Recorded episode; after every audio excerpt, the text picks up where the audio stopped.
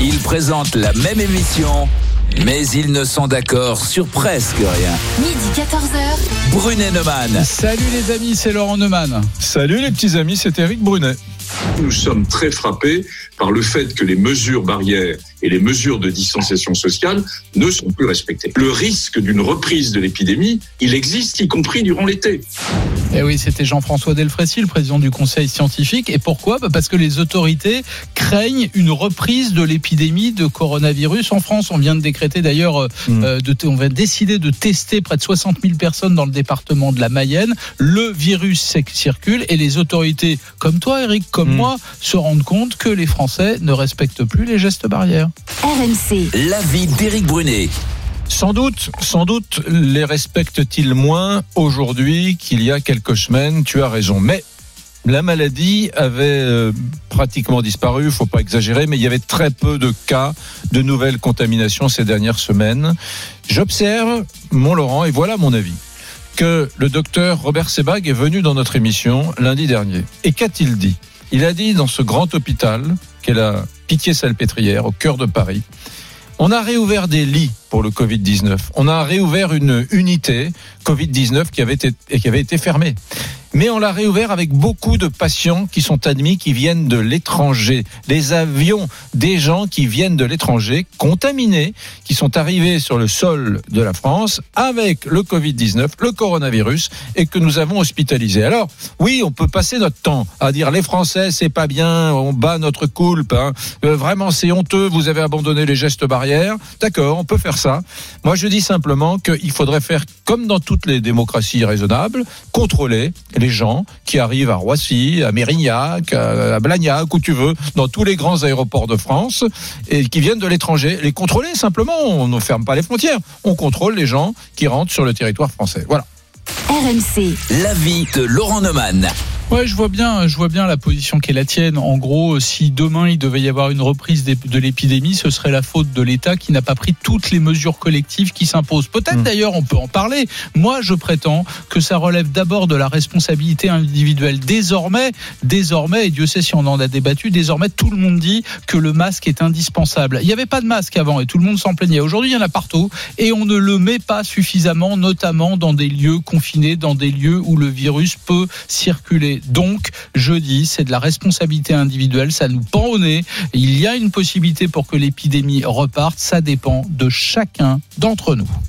RMC. Brunet Neumann. Votez maintenant pour le qui tu choisis. Salut Lisa Marie. Bonjour Laurent, bonjour Eric, Bon, bonjour toi, à te- tous. toi, t'embrasses toujours pas, tu serres pas la main, euh, tu mets le masque dans les, euh, dans les commerces et les transports. C'est ça, mais je dois reconnaître que peut-être que je, moi aussi, hein, j'ai tendance un peu à être un peu plus cool. Par exemple, là au travail, j'ai pas porté le masque, alors Mm. qu'au début de l'épidémie, quand on est revenu, moi je le portais tout le temps. Tu, tu vas nous lire des messages dans quelques instants, mais moi, il y a quelque chose qui me frappe. Tu peux parler avec n'importe qui, tout le monde, tout le monde, je dis bien tout le monde, sans exception, a conscience que le virus n'a pas disparu et qu'il circule Ouais. encore. Et en même temps, et en même temps, c'est le fameux et en même temps, et en même temps, il y a de moins en moins de gens qui se protègent et qui, par définition, du coup, Ouais. protègent les autres. Ouais, c'est. Quand même, c'est quand même incroyable comme Pardon. situation. Pardon, moi j'ai pris un TGV ce week-end, euh, je me suis promené un peu, je me promène.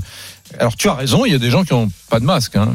Non, mais tu, je sais, Mais qu'est-ce qu'il y a comme gens Ok. qui portent encore Tu sais et toujours le masque Eh ben, tu sais pourquoi Ouais. Je vais te le dire. C'est parce que tout simplement, c'est le seul lieu où c'est obligatoire. oui, oui. Non, non, je voilà, te- je te parle de la le rue. seul. Non, non, non, non. Va non. faire des dans courses. les transports, dans les trains, c'est le seul lieu où c'est obligatoire. Je fais mes courses toutes les semaines. Je vais chez mes commerçants toutes les semaines. D'abord, il y a un commerçant mais moi, sur. je t'amène a chez le petit, com- chez Auchan, là, qui est juste un- derrière. tu verras qu'il y a une majorité de gens masqués Il y a encore. un commerçant sur dix, et je n'exagère pas, qui impose le port du masque dans sa boutique, c'est peu.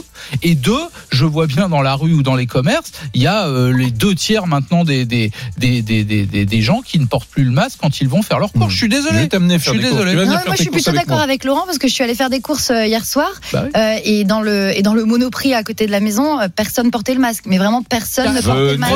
Prenons un exemple venez concret. chez- avec moi chez Auchan, Eric, derrière, derrière Eric, RMC. Prenons un exemple concret. Tu sais qu'on a une star avec nous. Elle était sur scène hier soir, Lisa Marie. Hmm. Elle jouait un sketch au point virgule. Et Qu'est-ce que oui. c'est que cette histoire Eh oui, oui. Bah, quoi je te pose la question. Est-ce que ton les gens, sketch Tu vas nous le faire est-ce non, que toi les gens dans la salle avaient un masque? Alors, les, alors là, je vais te dire, c'était euh, un tiers porter le masque, Voilà. deux tiers ne le portaient pas. Alors, il fallait le porter pour rentrer dans le théâtre. C'est obligatoire pour euh, se déplacer dans le théâtre.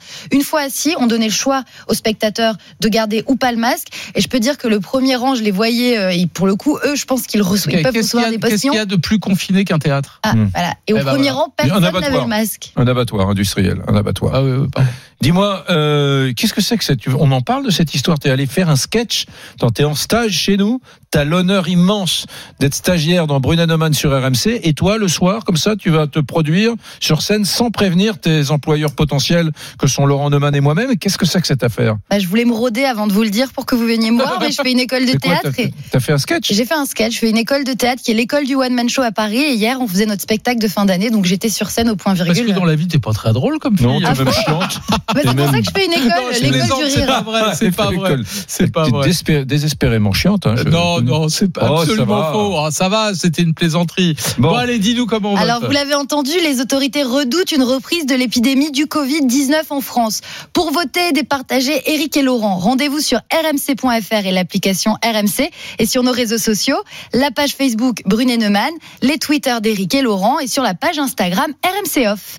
RMC, Brunet-Neumann. 32-16.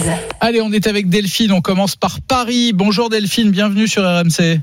Bonjour à tous. bonjour Delphine. On est ravis de t'accueillir. Euh, Est-ce que tu es plutôt de l'avis d'Eric C'est la faute de l'État qui ne prend Non, pas je dis tout pas c'est la faute de l'État. Je dis l'État ne fait pas son boulot pour Ah l'instant. bah là. donc c'est la faute de l'État. Oui, mais c'est la faute. Non, je dis pas que. Assume. Non, mais c'est pas ça. Mais il y a pas de- il y a pas de crime là pour l'instant. Si s'il y avait un drame, je dirais c'est la faute de l'État, mais il n'y a pas de drame pour l'instant. Ouais. Euh, voilà. Je dis qu'en revanche, s'il y a des, des cas de contamination qui viennent de l'étranger, et qui augmentent encore davantage, oui, là, je pourrais dire c'est la faute de l'État parce que la France est un pays euh, où euh, dans les aéroports, Moi, je dis que ça relève de la tu, tu viens responsabilité tranquillement individuelle. tu veux et De- t'es pas contrôlé. Delphine, bon, qu'en penses-tu? Bah alors, moi j'en pense que effectivement, on... bah, l'État nous a confinés pendant tout un temps, nous a imposé des règles.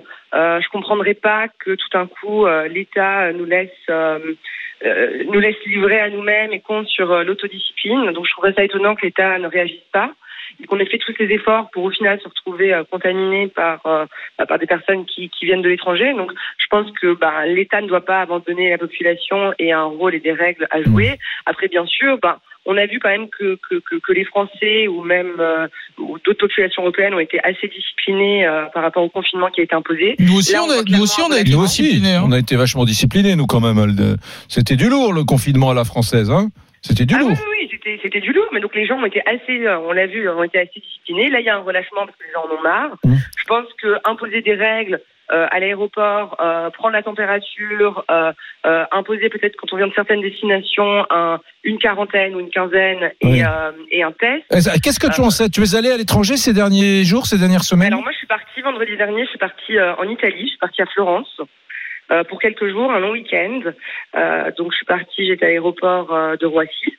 Euh, bon, moi j'étais assez étonnée euh, que qu'on nous prenne pas la température, euh, qu'on nous pose pas de questions, qu'on n'ait pas de formulaire à répondre.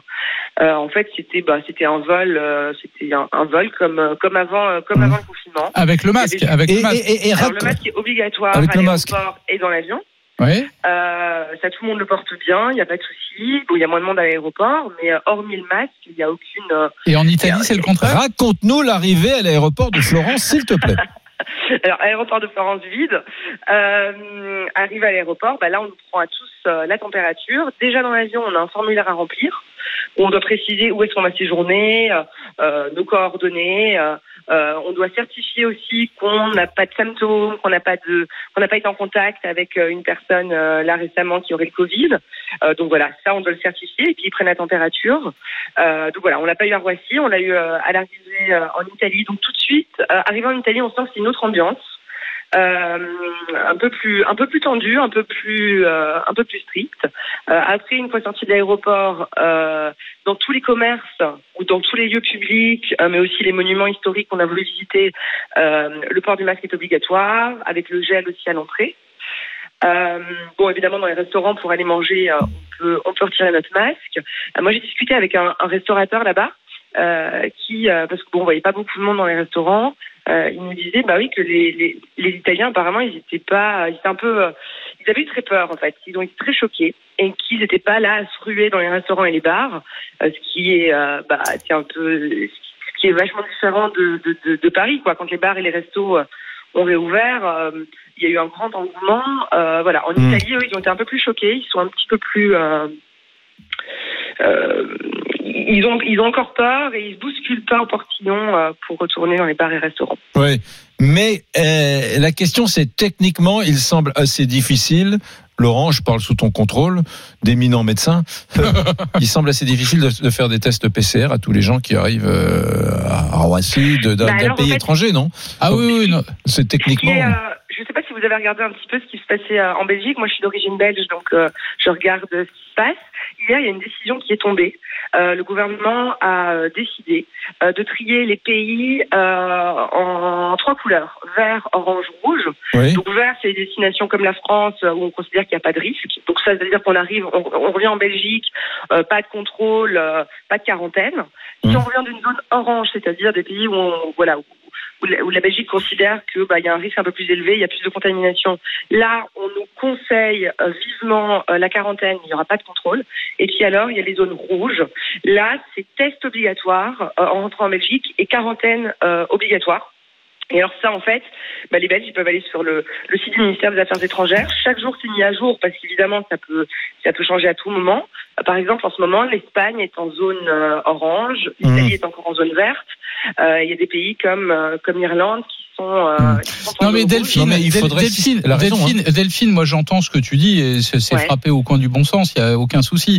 Mais on peut pas faire comme si euh, les risques d'une reprise d'épidémie n'étaient liés qu'à celles et ceux qui reviennent de pays étrangers à risque ou pas. Mm. Euh, le virus, il est déjà sur le Ah, territoire français. pays, Donc on peut pas résumer cette question-là aux seuls gens qui reviennent Non. de l'étranger. Tu as raison à tout ce que tu as dit, je, je souscris totalement. Mais la première des questions qui se posent en France, c'est le respect des gestes barrières pour ceux qui sont sur le sol français. Et tu l'as dit en commençant, tu notes toi-même un relâchement. Voilà. Ah, Et, j'avoue que j'ai du mal à comprendre parce que le jour où on va dire ah bah tiens on reconfine telle région, telle ville, ça va être le coup de massue. Économiquement, ça serait une catastrophe. Personne ne pense à reconfiner tout le pays évidemment. Mais le jour où il y a une zone, euh, quelle qu'elle soit, où on va dire ah bah on reconfine tout le monde à tel endroit, ça va être le coup de massue. Ouais, Donc, mais- Pour s'éviter ça, avant de penser à celles et ceux qui reviennent de, de l'étranger, et il faut le faire bien sûr. euh, il faut d'abord qu'ici, ici, on respecte les règles. Mais les deux, les deux, les deux, Les se- deux, les se disent, les deux se disent.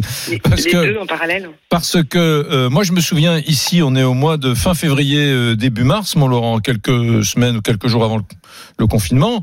Je me souviens euh, un appel au 32-16, une dame qui dit j'habite pas très loin de Vintimille, dans le sud de la France, à quelques encablures de la frontière franco-italienne, et elle me dit c'est tous les jours des milliers de voitures qui viennent d'Italie, qui rentrent librement en France, alors que l'Italie était à ce moment-là euh, un, max, max, max de notamment la Lombardie de l'infection. Donc c'était hallucinant de voir ces milliers de voitures.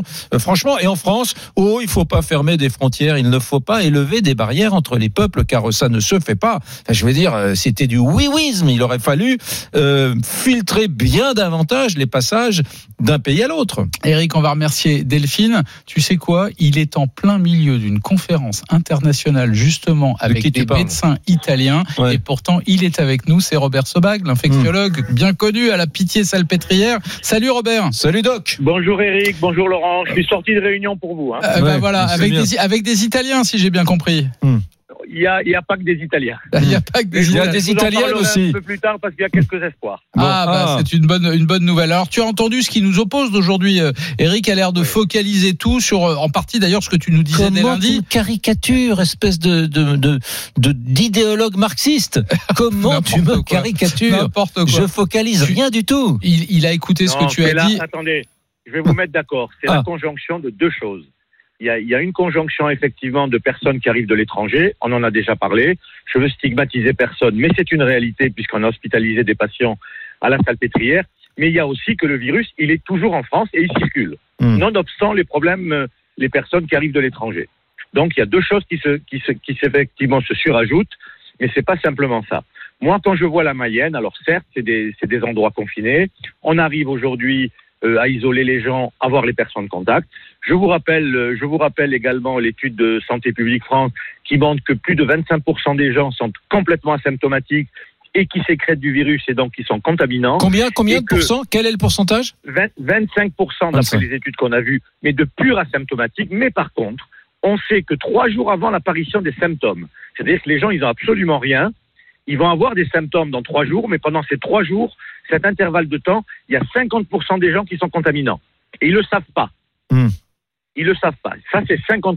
Donc voilà, ils circulent toujours. On voit un certain nombre de clusters.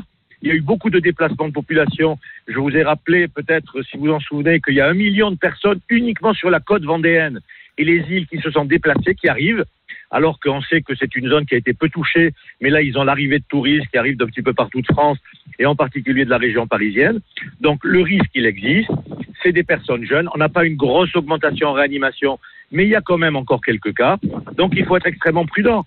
Euh, moi, je, on va encore redire, euh, on a une responsabilité. Il n'est pas question de créer une psychose et de gâcher les vacances des gens, mais simplement on a un devoir d'information. Il y a une responsabilité individuelle. Les gens, ils doivent l'assumer.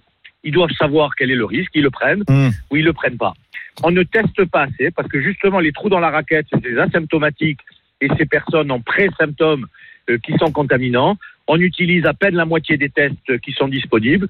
Donc il faut tester. Je sais que le test, est sous la base du volontariat et qu'il y a beaucoup de gens qui hésitent à se faire tester. Pourtant, c'est la seule solution. Oui, mais Si Robert, arriver- Robert, Robert, Oui. juste une chose. Le, le masque, c'est sur la base du volontariat. Le test, c'est sur la base du volontariat. Le, le- le téléchargement Oui, mais- de l'application test euh, Stop Covid, euh, c'est sur la base du volontariat. C'est un échec majeur. Moi, je note quand même qu'on disait qu'on infantilisait les Français, notamment, tu te souviens, avec cette autorisation de déplacement, etc.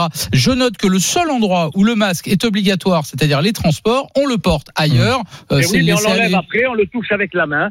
Euh, on a dit à la fin du mois d'avril, quand on a donné la date du déconfinement, euh, vous pouvez écouter, et, et vous l'avez dit tous les deux, on était pour, et je ne suis pas le seul, pour le masque obligatoire au moins pendant un mois pour pas gâcher tous les bénéfices du, du confinement. C'est-à-dire que c'était dans tout l'espace public, on gardait le masque. Et là, Mmh. les gens prenaient le pli, ils prenaient le pli puisqu'ils le prennent. Quand c'est obligatoire, ils le prennent, le pli. hein. On le voit dans les transports en commun, on le voit encore dans les supermarchés, mais dès qu'ils sortent, ils enlèvent le masque, ils le touchent avec la main, ils le mettent dans la poche, ils rentrent dans un magasin, ils reprennent le ma- masque qu'ils ont touché, etc., etc. Donc voilà, voilà où on en est aujourd'hui. J'espère, moi je ne crois pas qu'on ait une énorme vague comme en mars-avril, mais il y aura des clusters de plus en plus importants, et si les clusters en nombre, comme ça a été le cas en Allemagne, on ne pourra pas trouver toutes les personnes contact, et là on Mhm. sera obligé d'avoir des confinements euh, très ciblés. Juste, docteur Sebag, c'est Eric Brunet. Je Oui, rappelle Eric. que tu es, mon cher euh, de- euh, Robert, que tu te retrouves dans une espèce de, de, de symposium, de réunion avec des, des médecins. Tu, tu as dit en préambule, il y a quand même quelques bonnes nouvelles. Elles sont si rares que j'ai envie de te Non. relancer là-dessus. Quelles, sont-elles Non, parce que je, je- il- il faut pas, il faut pas donner de faux espoirs. On a un produit qui semble être intéressant. Il y aura des études cliniques qui vont être faites, euh, qui vont peut-être commencer aussi par les États-Unis, parce que c'est tellement plus compliqué en France que qu'aux États-Unis. En plus, pour tester aujourd'hui, parce qu'on a tant mieux moins de cas. euh, Les, les- les pays où on peut tester, où il y a assez de cas, c'est le cas d'ailleurs des vaccins, c'est les États-Unis, le Brésil, des pays comme ça, où là on a assez de personnes pour pouvoir tester euh, de nouvelles approches thérapeutiques. Quel est, quel est ce nouveau, cette, cette nouvelle molécule, ce nouveau médoc? C'est un, non, non, c'est un, c'est un très très vieux médicament. Il y a une étude in vitro qui a été faite. C'est le bleu de méthylène. Allez, voilà, je vais le citer. euh, qui, est, qui est déjà enregistré pour d'autres indications en France, aux États-Unis, en Europe.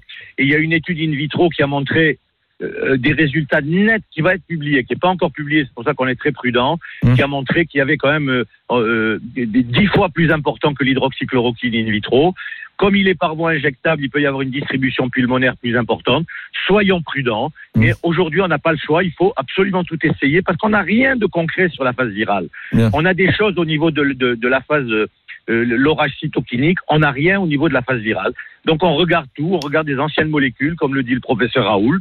Là-dessus, il a raison. Il faut regarder absolument tout ce qu'on a de disponible et qui est déjà enregistré parce que ça peut simplifier un petit peu les choses. Mmh. Mais prudence, prudence, prudence. Bien. On regarde, voilà. Donc on- n'arrête pas parce que parce que vous avez vu ce qui se passe quand même à l'étranger. Moi, je regarde les chiffres.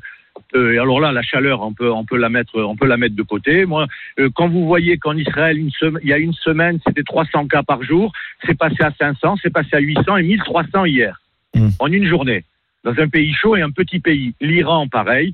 L'hémisphère sud, on en a parlé. On confine 5 millions de personnes en Australie parce qu'il y a une recrudescence. Il n'y a pas beaucoup de cas, mais par prudence, on reconfine 5 millions de personnes autour de Melbourne. Euh, on reconfine 700 000 personnes près de Lisbonne, même si dans Lisbonne, on a l'impression que, tout va bien, mais il y a des quartiers périphériques où il y a eu beaucoup d'atteintes, en particulier des personnes immigrées. On reconfine en Catalogne 200 000 personnes, en Galice, à Leicester, euh, en Grande-Bretagne, 600 000 personnes. Bon, ça, c'est des faits.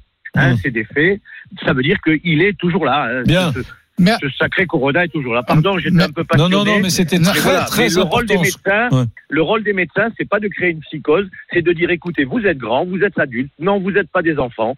Donc nous, on vous informe. Maintenant, prenez vos responsabilités et on verra si la collectivité en paie le prix, si on Mm. n'assume pas nos responsabilités. Merci euh, Robert Sebag, infectiologue à la Pitié Salpêtrière. Je suis obligé de vous laisser, je retourne à mes études. Eh ben écoute, euh, salut tous tous les médecins, tous les chercheurs qui sont à, à tes côtés. Salut, à bientôt Salut, et merci. Robert. À bientôt. Merci Au beaucoup.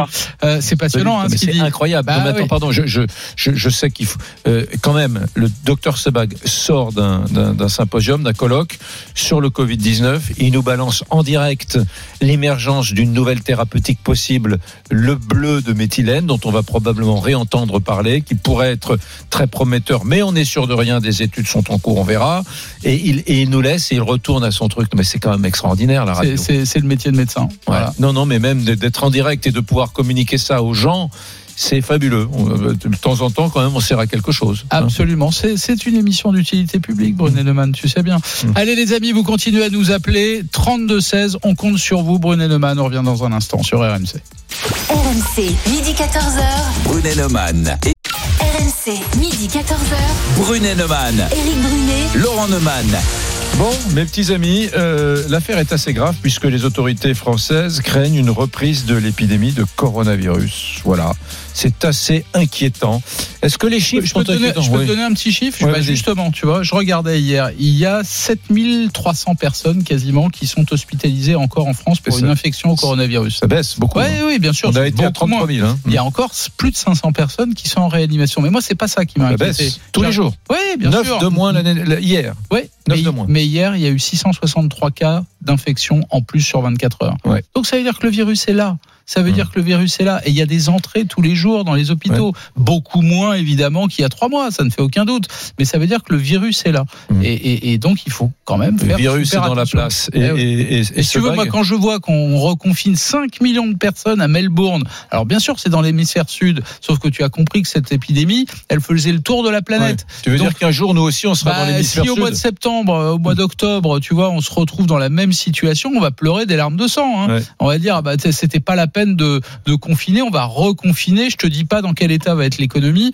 Donc euh, moi, je pense qu'il faut qu'on fasse gaffe. Voilà, Mm. c'est tout ce que je dis. Il je, je, Bon, y a pas va de morale là-dedans. hein. Ouais, non, non, mais euh, on, on est d'accord. Euh, je te propose d'aller au 32-16 du côté du Gard et ensuite on ira en Ille-et-Vilaine. Voilà les petits voyages qu'on vous propose. Allez, le Gard. RMC. Brunet Neumann. 32-16. Et le Gard, c'est avec Hugo. Salut Hugo.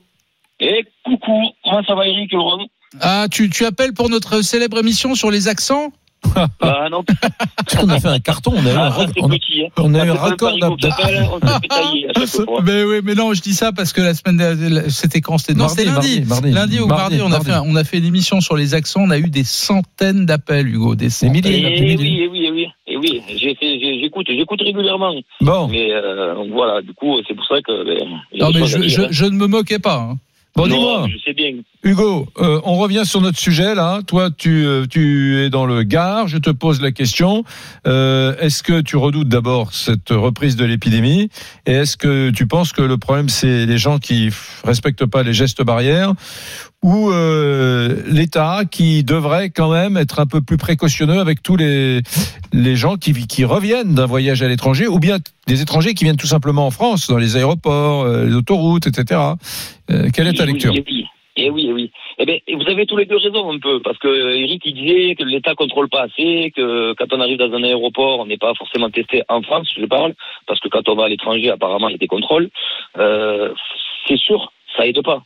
Après, comme tu as dit toi, euh, le virus, il est en France. Donc, faut pas non plus remettre la faute sur les étrangers qui viennent dans notre pays, euh, que ce soit les Belges, les Hollandais, peu importe, les Espagnols, les Portugais ou autres, peu importe. C'est pas à cause d'eux que le virus circule. Le virus, il y est, on le sait. Après, euh, Enfin, moi, je vais pas. ju- ju- Juste une chose, euh, tu n'étais peut-être pas avec nous en début de semaine. Il y avait le docteur Robert Sebag qu'on vient d'entendre à l'instant. L'écouter, ouais. Et, et alors, lui, il dit, il disait en début de semaine, on a réouvert à la Pitié-Salpêtrière des lits, euh, une unité Covid, et c'est vrai, c'est essentiellement des gens, des voyageurs qui viennent, qui reviennent d'un pays étranger, porteurs du, du Covid. Euh, c'est des voyageurs, fran- français ou pas d'ailleurs, sont des voyageurs qui, reviennent d'un pays étranger, qui ont réintroduit le, Covid. Alors euh, c'est maîtrisé, j'imagine qu'il va y avoir un traçage, etc. Mais, mais quand même. Eh ouais, ouais, ouais. Alors, ben ça, si si docteur Zebag le dit, c'est que c'est réel. hein. Euh, il est sur place, donc il sait de quoi il parle. Après, euh, moi, moi pour ma part, je vais parler de ce que je vois. Je suis toute la journée sur les, euh, enfin, je suis beaucoup sur la route. Je, je suis photographe immobilier, donc je suis régulièrement dans des maisons euh, de clients dont je connais pas forcément. Donc, euh, on va dire en moyenne trois par jour, enfin trois fois par jour, je suis dans des maisons euh, euh, différentes, euh, tout autour de chez moi, on va dire à un périmètre de 200 km. Et ce que je vois, sincèrement, quand je regarde la télé, quand j'écoute la radio, j'ai l'impression que je ne vis pas dans le même pays. Il n'y a personne qui met le masque, il y a quasiment personne qui met le masque, il n'y a personne qui respecte quasiment aucun geste barrière. Je vais chez mes clients, moi, par respect et par euh, précaution, j'ai toujours le masque avec moi, mais sincèrement, depuis depuis euh, depuis que j'ai repris, donc euh, ça doit faire maintenant un peu plus d'un mois que j'ai repris le boulot, euh, j'ai dû le mettre une seule fois le masque, une seule fois, je crois. Je demande systématiquement aux clients est-ce que je mets le masque? Mais non, c'est bon, c'est pas la peine. Mais non, c'est bon, pas besoin. Et encore la semaine dernière, j'étais sur sur Mossane les Alpilles à côté là-bas. Et la dame, elle devait avoir 65, 70 ans. Je lui dis, est-ce que je mets le masque? Et elle me dit, le masque, mais pourquoi faire le masque? Il n'y a rien ici. Et donc voilà. Non, fait, mais tu sais quoi, Hugo je, je crois que la France n'est pas pour rien le pays où euh, ne fonctionne que la peur du gendarme. Regarde sur les routes, s'il n'y a pas de gendarme au bord des routes, si tu mets pas des radars, les gens ils Ah ne ben, on roule respectent comme pas. des cabours. Eh ben voilà. Ah, c'est sûr qu'on n'est pas, on n'est pas regarde- des Finlandais. hein. Regarde, on a, on a menacé les gens euh, d'une amende s'ils ne mettaient pas un masque obligatoirement dans les transports. Bah, comme par Après, ça, je hasard, trouve que c'est normal dans les transports. bah, euh, comme par hasard, tout le monde le porte. Mais comme on n'a pas été très clair sur le port du masque dans l'espace public, dans les magasins ou ailleurs, eh ben c'est le, le laxisme le plus total. Euh, et je te parle même pas euh, des embrassades, des gestes, euh, des gestes amicaux, euh, etc. je- je peux y venir aux embrassades. Bah si oui. veux, y a pas de souci. Moi, j'habite dans un petit village qui s'appelle Bouillargues. On est, on est 6500 habitants. On est à 3 kilo, 4 km de Nîmes. Je vais régulièrement au, au café du village pour boire mon café, pour, euh, pour voir les collègues un peu, etc.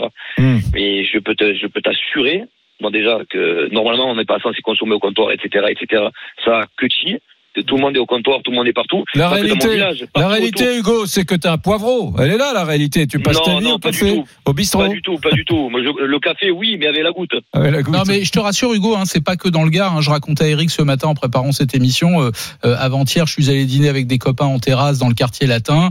Euh, J'étais halluciné. Euh, des terrasses, des alignements de terrasses, les tables pleines les unes à côté des autres avec des serveurs. Hmm. des serveurs qui font ce qu'ils peuvent. Ils mettent le masque. Mais enfin, Et quand oui, tu les sers pendant plusieurs heures, bah, le masque il est mal porté. Et puis Hmm. surtout les clients, eux, personne n'a le masque évidemment. Et les gens sont les uns contre les autres, une Hmm. foule compacte dans fait, la rue. Voilà. ça, c'est ce que disait tout à l'heure le docteur. Il disait le masque, quand les gens ils le mettent dans les transports en commun uniquement parce que c'est obligatoire, ils l'enlèvent, ils le reprennent, ils l'enlèvent, ils le reprennent. Moi, sincèrement, je vais pas, je sais que je, je suis comme ça, je le mets, je le mets quasiment pas. Je le mets quand c'est obligatoire dans un magasin, mais je trouve ça en fait c'est ridicule. On nous a baratiné pendant pendant un mois et demi que le masque il fallait le pas le toucher, etc. À juste titre. Mm. Et là, on voit les gens qui le prennent, qui le remontent, qui le remettent dans la poche, dans le truc. Et en fait, Mais, en fait, ça ça ça, ça sert à rien. ouais, Donc en fait, on se dit euh, au final, ben, il y, a- un proverbe, enfin, je sais même pas si c'est un proverbe, mais en France, il y a quelque chose, on, on dit toujours, on sait mais on fait. Mais on le sait que c'est pas bien, on le fait quand même. Jusqu'au jour où, ben, forcément, jusqu'au jour où ça va nous toucher, soit nous, soit un proche, et dans ce cas-là, on changera. C'est de l'individualisme. J'en suis, Ah, je, je je je- je garde le proverbe. Bah oui, on, on- on sait, mais on fait on quand fait même. quand C'est pas même. mal, pas mal. Ouais, c'est Euh, le rappeur je- marseillais. je- ah ouais, non, mais juste, juste un truc, euh, Hugo, euh, d'accord avec toi, mais euh, Laurent, tu as vu ça dans le quartier latin? Moi, j'étais à Bordeaux, euh, du côté de la rue Sainte-Catherine et de la place de la Victoire. C'était un amoncellement de gens, de chair, euh, dénudés parce qu'il faisait chaud. Euh, J'avais un copain qui m'a montré, envoyé des photos de Nantes, du côté de la place Gralin, de la place Royale, dans les petites rues piétonnes, etc. de, de, de Nantes. C'était la même chose du côté de, de- des grands magasins là-bas, de, de, des nouvelles galeries de Cré et compagnie, les petites rues piétonnes, la rue de la Juiverie, etc. C'était un truc mais de Non, dingue. mais ce qui est intéressant, c'est qu'Hugo, lui, il est dans une petite ville de quelques milliers d'habitants. Ah ouais, mais mais c'est- la même chose dans les grandes je villes. te parle pas du littoral, je te parle pas de, Strasbourg, euh, de, vu de petite vu les images tout- des plages tous les restaurants, les plages, alors tout le littoral, machin, il y, a- il y a qu'à la campagne et à la montagne où il y a un peu moins d'amoncellement, on va dire. Allez, on va remercier Hugo qui nous appelait du Gard et tu l'as dit, on part du côté de Rennes. RMC, midi 14h. Brunet Neumann. Et c'est Alex sur l'antenne d'RMC. Bonjour Alex. Salut Alex. Bonjour Eric, Euh, bonjour Eric, bonjour Laurent. Alors toi, plutôt Brunet, plutôt Neumann, qu'est-ce que tu en penses? Bah, j'écoute depuis très longtemps votre émission, bah, depuis que vous êtes ensemble, et euh, clairement, euh, je suis toujours Team Brunet.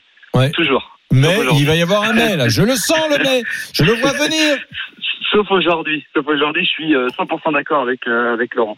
Euh, parce que euh, bah, parce que tout simplement euh, euh, le français aujourd'hui euh, on le sait tous hein euh, enfin il, il se relâche on le voit tous dans, dans les restos dans les j'ai un ami qui vient de m'envoyer un message là dans les fast food dans les dans les euh, dans les rest- dans les bars style PMU par exemple bah, les les gens ils se font la bise ils se serrent la main voilà c'est enfin c'est devenu euh, habituel moi je vais dans mon commerce à côté de, de mon travail euh, au début, il y avait une affichette euh, port du masque euh, recommandé.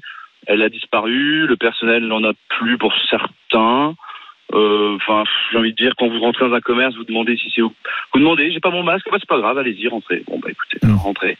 Et puis, euh, enfin, moi ça me désespère un peu parce que s'il y a une deuxième vague, on va venir crier. euh, on va venir crier au scandale en disant ouais l'État catastrophe catastrophe ils n'ont pas géré la situation mais c'est à nous de la gérer en premier lieu donc euh, enfin moi ça me désespère un peu tout ça. Ah, Je suis totalement d'accord avec ça. Alors, euh, vraiment, Alex, c'est- vrai. À chaque fois, on dit, euh, on dit, ah oui, mais c'est l'État qui, c'est l'État que, et machin, on aurait dû faire. euh, voilà. Non, chacun peut faire son petit geste. En plus, je rappelle quand même un truc évident. Euh, et là, euh, Robert Sebag n'est plus avec nous, mais il me dit, il dirait la même chose. Quand on met un masque, on se protège pas soi-même, on protège l'autre. Hmm. Donc c'est un geste altruiste de mettre un masque. C'est un geste pour protéger les autres. Donc si tout le monde le fait, bah, tout le monde est protégé. Mais s'il y a que 10% des gens qui le font, Ouais, qui le ça, font, ça protège aussi soi-même le oui, masque. mais c'est Oui, c'est oui. surtout pour protéger les autres, pour éviter la projection de, de, de gouttelettes, de postillons. Donc euh, voilà. Euh, alors il dit ah oui, mais on garde les distances. Oui, on garde les distances. Mais enfin, le masque, il est indispensable. Il n'y a rien de mieux, je demande- crois. hein.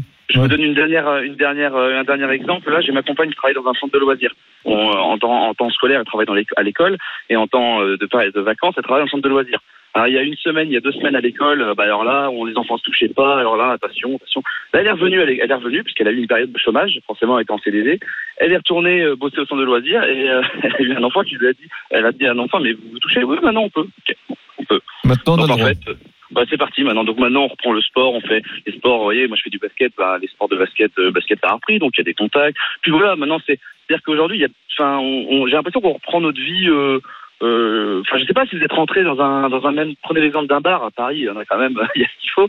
Euh, nous à Rennes, euh, enfin moi je suis rentré dans un bar. euh, Ouais, on n'a pas le droit de consommer debout. euh, je pense que ça, euh, vous savez, Ça, c'est- Il y a toujours, il y a C'est- toujours la rue de la soif à Rennes, la rue de Saint-Malo, là, qui est super sympa le, le soir. Euh, rue Saint-Michel même. Rue Saint-Michel, oui, pardon, rue Saint-Michel. Ah ouais, il y a, Hein. il y a toujours. Ça je prends l'exemple parce que je connais un peu donc. euh, Saint-Michel. euh, ouais, il y a toujours, il y a toujours, il y a toujours à Rennes. C'est une très belle ville donc je vous invite Ouais. à venir la, la visiter. Mais en tout cas, ouais, ouais, c'est comme partout hein, de toute manière. Et puis après en fin d'année, on se plaindra tous, on oubliera euh, que les Français ont enlevé leur masque et plus de gel Ouais, et puis, et puis on recommencera, et puis on recommencera à chercher des responsables. C'est la faute de tel ministre, c'est la faute de Salomon, c'est la faute de je ne sais qui, euh, sans voir que chacun a sa propre part de, de responsabilité. Merci Alex. Euh, plein de baisers à tous nos amis de Rennes, euh, en Ille-et-Vilaine. Vous continuez à nous appeler évidemment au 32 16, les amis. Est-ce que vous êtes inquiets de cette reprise de l'épidémie? Est-ce que vous êtes plutôt Brunet, plutôt Neumann? On a besoin de vous. Ouais, la on rue de la vous soif, écoute. c'est la rue de la soif, c'est la rue euh, Oui, j'ai bien, j'ai bien, compris que tu connaissais toutes les rues où on Non, voit en mais France. Rennes. Rennes, alors je peux te dire une chose, une ville où on s'amuse et, et- et franchement j'ai grandi à Nantes, normalement je devrais te dire du mal de Rennes, mais, mais une ville où on s'amuse c'est extraordinaire, c'est une ville estudiantine qui a un esprit festif incroyable J'ai Rennes. j'ai quelques adresses à Rennes, je Ah. t'en parlerai hors micro si tu veux. Allez les amis, on vous attend et Brunet Neumann, on revient sur RMC, à tout de suite. Midi 14h. Brunet Neumann. RMC, Midi 14h. Brunet Neumann. Mesdames, Messieurs, euh, le- le- les temps sont quand même assez graves parce que les autorités françaises redoutent une reprise de l'épidémie du coronavirus en France. Alors si c'était que redoute, ce serait pas finalement très grave, sauf que face à cela, il y a quand même des chiffres qui nous invitent à être prudents. Par exemple, il y a eu 663 nouveaux cas hier de Covid-19.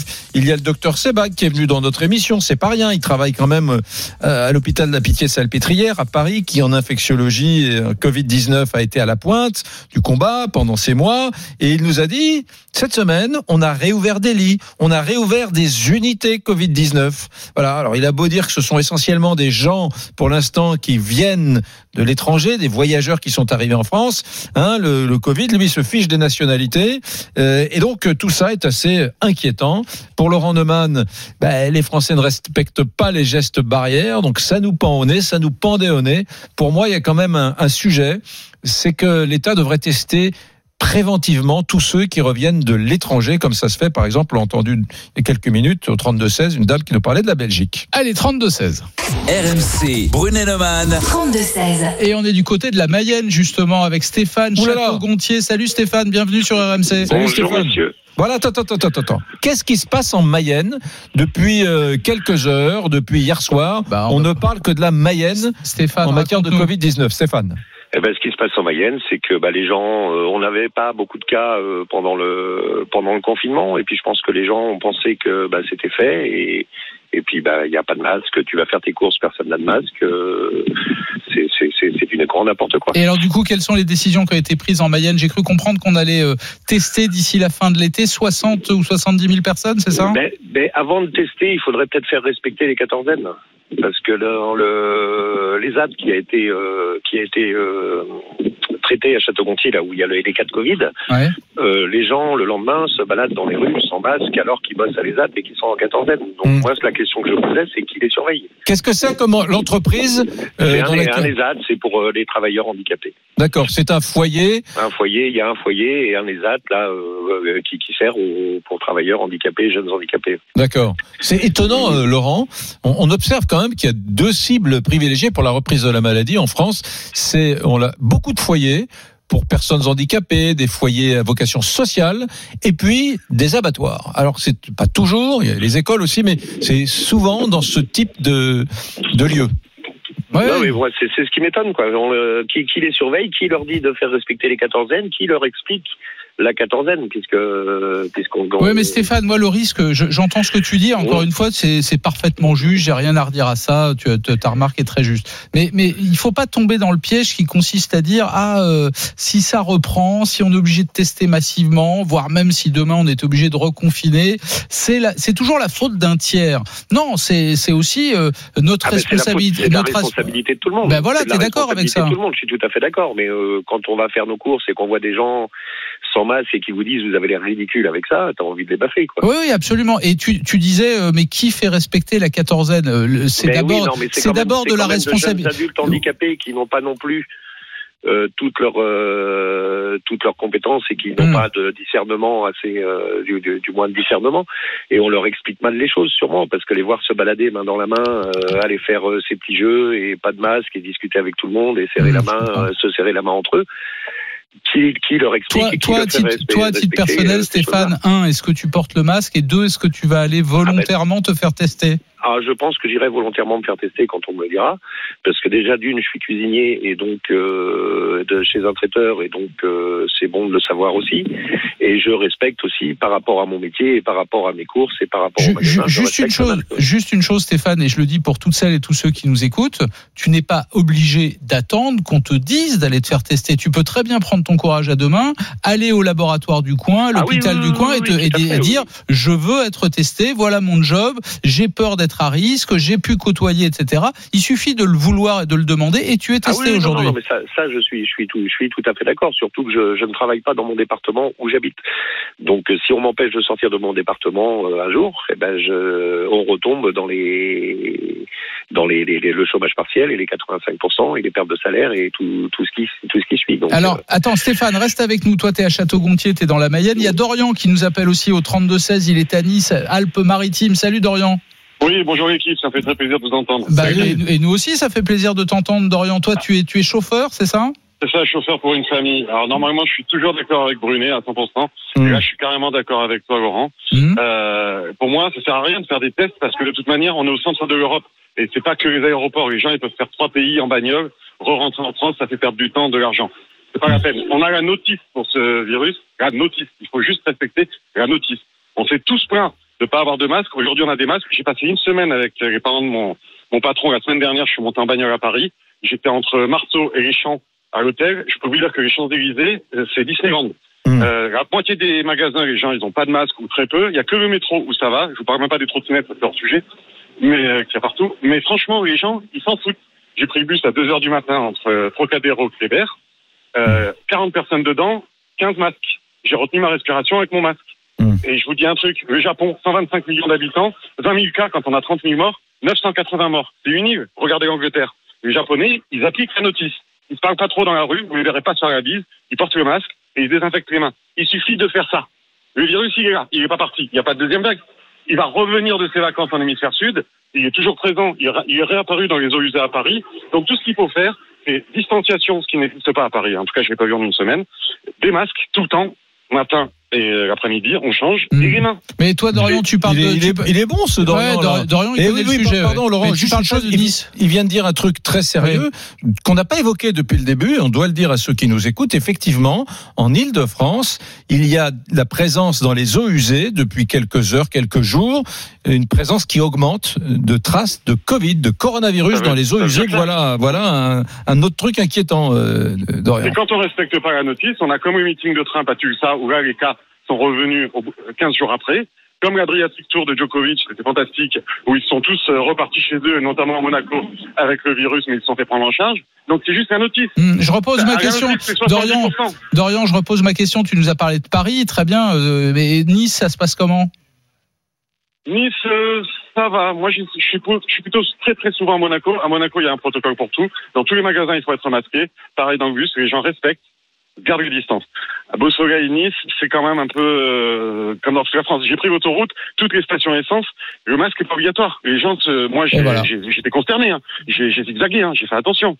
Euh, en Italie, il y a une étude qui montre que les Italiens, ils se sont pris un- une grosse plaque dans la tronche. Donc eux, maintenant, ils portent le masque à 85% de la population. 26% en Angleterre.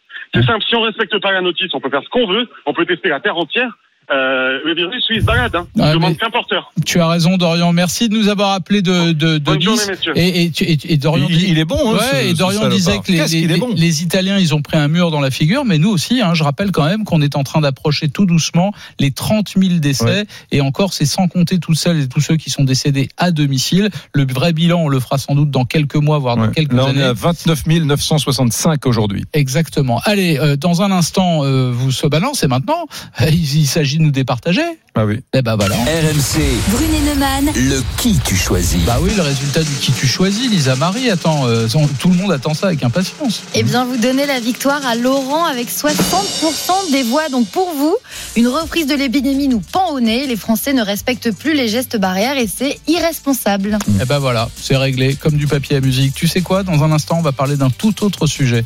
Et à mon avis, à mon avis, les gens vont être aussi partagés que toi. Et oui, la cause la- animale. mais oui, la question elle est simple. Faut-il, au nom de la condition animale, interdire les animaux sauvages dans les cirques et les parcs aquatiques? Alors ça nous est pas tombé dessus comme ça ce matin. Figurez-vous qu'il y a un référendum d'initiative partagée autour de la condition animale. On vous en parlera avec euh, euh, cinq ou six sujets différents, dont celui-ci interdire les animaux sauvages dans les cirques et les parcs at- aquatiques. Je vous le dis très net, tout net, les amis. Pour moi, c'est tout simplement oui, oui, il faut interdire les animaux sauvages. Toi, Eric, t'es Hmm. plus Non, mitigé. non, mais hein. pour moi, le scandale, euh, c'est pas l'existence d'un cirque ou l'existence d'un parc aquatique.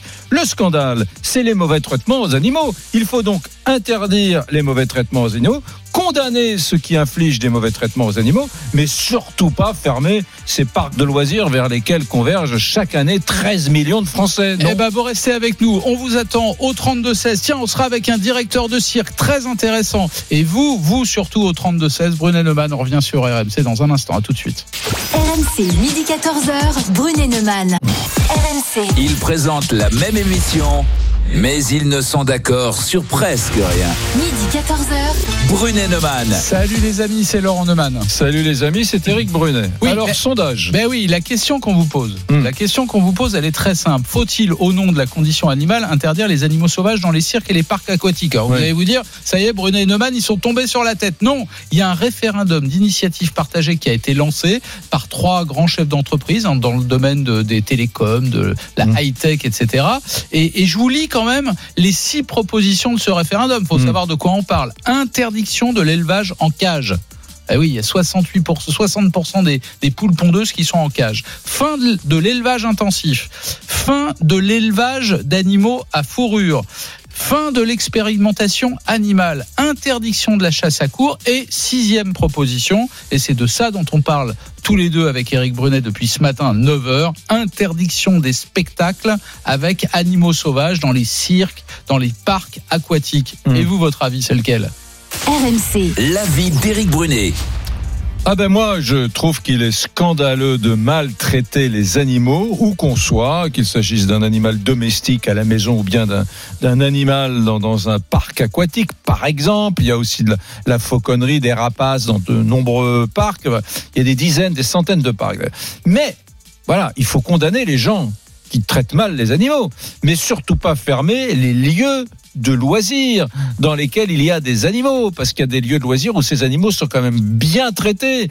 J'imagine que c'est la majorité. Il y a des zoos extraordinaires, comme le zoo de Boval, comme le zoo de La Flèche, Ah, dans la tu Sarthe. changes de sujet. Voilà, qui font bien leur boulot. C'est pas le zoo la question. Ils font bien le boulot. Donc moi, je ne veux pas qu'on interdise les, les animaux. Voilà, je veux juste qu'on traite bien les animaux.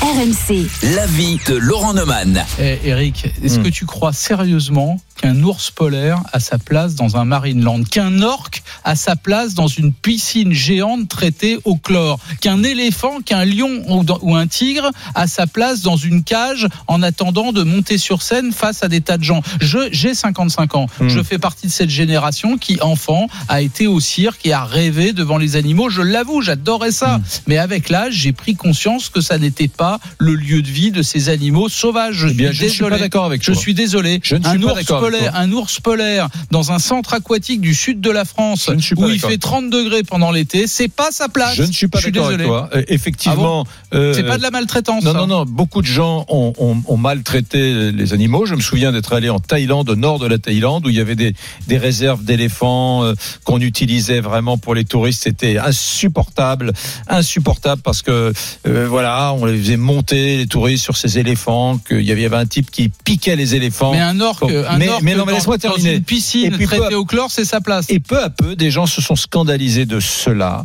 Et des écologes ont ouvert et ont décidé de euh, récupérer des éléphants Ah, bah et, oui. et- et de les traiter Ça, c'est des différemment. parcs naturels, c'est Voilà. des parcs nationaux. Non, non, non, non, des, des- que, que les gens vont voir, etc.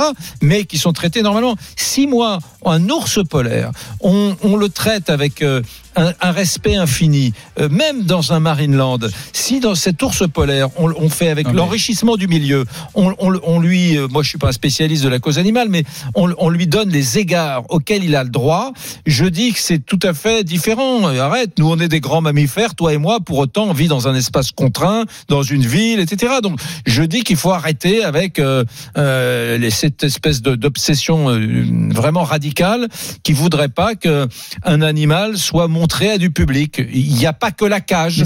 Aujourd'hui, Aujourd'hui, il y a des espaces où les animaux sont les relativement libres. dauphins qui sont tellement beaux quand ils sont dans l'océan, dans la mer, euh, le- les, des dauphins euh, qui viennent faire le- leur numéro dans une piscine traitée au chlore. Excuse-moi, dans- si ça c'est pas de la maltraitance, c'est quoi alors Mais, mais alors, si c'est de la maltraitance, très bien, on supprime. Moi, Ah, je ne tu veux pas que les animaux soient sur- Tu vas maltraités. venir sur ma ligne Non, je ne veux pas que les animaux soient maltraités. Eh ben, mais ne le- tombons pas dans la caricature ils le qui consiste sont. à dire s'il y a un dauphin à Marineland, il est forcément un, maltraité. un je suis pas tigre, un tigre en cage toute sa vie pour monter sur scène le soir, il est maltraité, je suis désolé.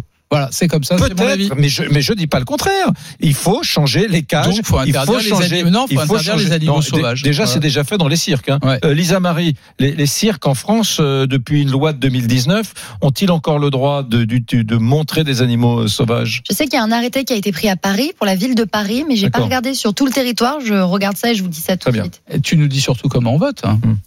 RMC, Brunet-Neumann. Votez maintenant pour le qui tu choisis. Je vous rappelle la question. Je Faut-il te, je te coince comme ça quand je te pose des questions juridiques en direct devant un million d'auditeurs d'RMC. Moi, je, je mais quel comprends pas. Eric. Je croyais que tu avais préparé l'émission, que tu avais déjà la réponse à ces questions. Ben, je l'ai, la réponse. Ah, ça bon. Ah oui, c'est pour voir si Lisa Ouais, Marie la aussi. un petit peu, Ah, C'est une évaluation, c'est un Ah. test. Alors, je vous rappelle la Ah oui, on question. peut pas passer ses soirées sur scène à faire rire tout le public français. Oui, voilà, parce que pour- et être prêt pour l'émission le lendemain. Pour ceux qui nous écoutent, sachez Ah, que notre stagiaire nous a quitté hier après-midi un peu mystérieuse. Elle est allée faire un sketch euh, sur une petite scène parisienne à la salle du Point Virgule. Voilà, et on l'a appris. Voilà, nous a fait son petit sketch. Allez, vas-y, parce qu'elle est, tu es dans une école, redis-nous. euh, L'école du One Man Show à Paris, voilà, une école de théâtre. elle rêve de faire. Allez, vas-y, fais-nous ton one man show. One Alors, je vous rappelle une dernière fois la question. Faut-il, au nom de la condition animale, interdire les animaux sauvages dans les cirques et les parcs aquatiques? Laurent et Eric ne sont pas d'accord, vous l'avez entendu. Et vous, qu'en pensez-vous? Pour voter et les départager, rendez-vous sur rmc.fr et l'application RMC et sur nos réseaux sociaux. La page Facebook Brunet Neumann, le Twitter d'Eric et celui de Laurent et sur notre page Instagram RMC Off.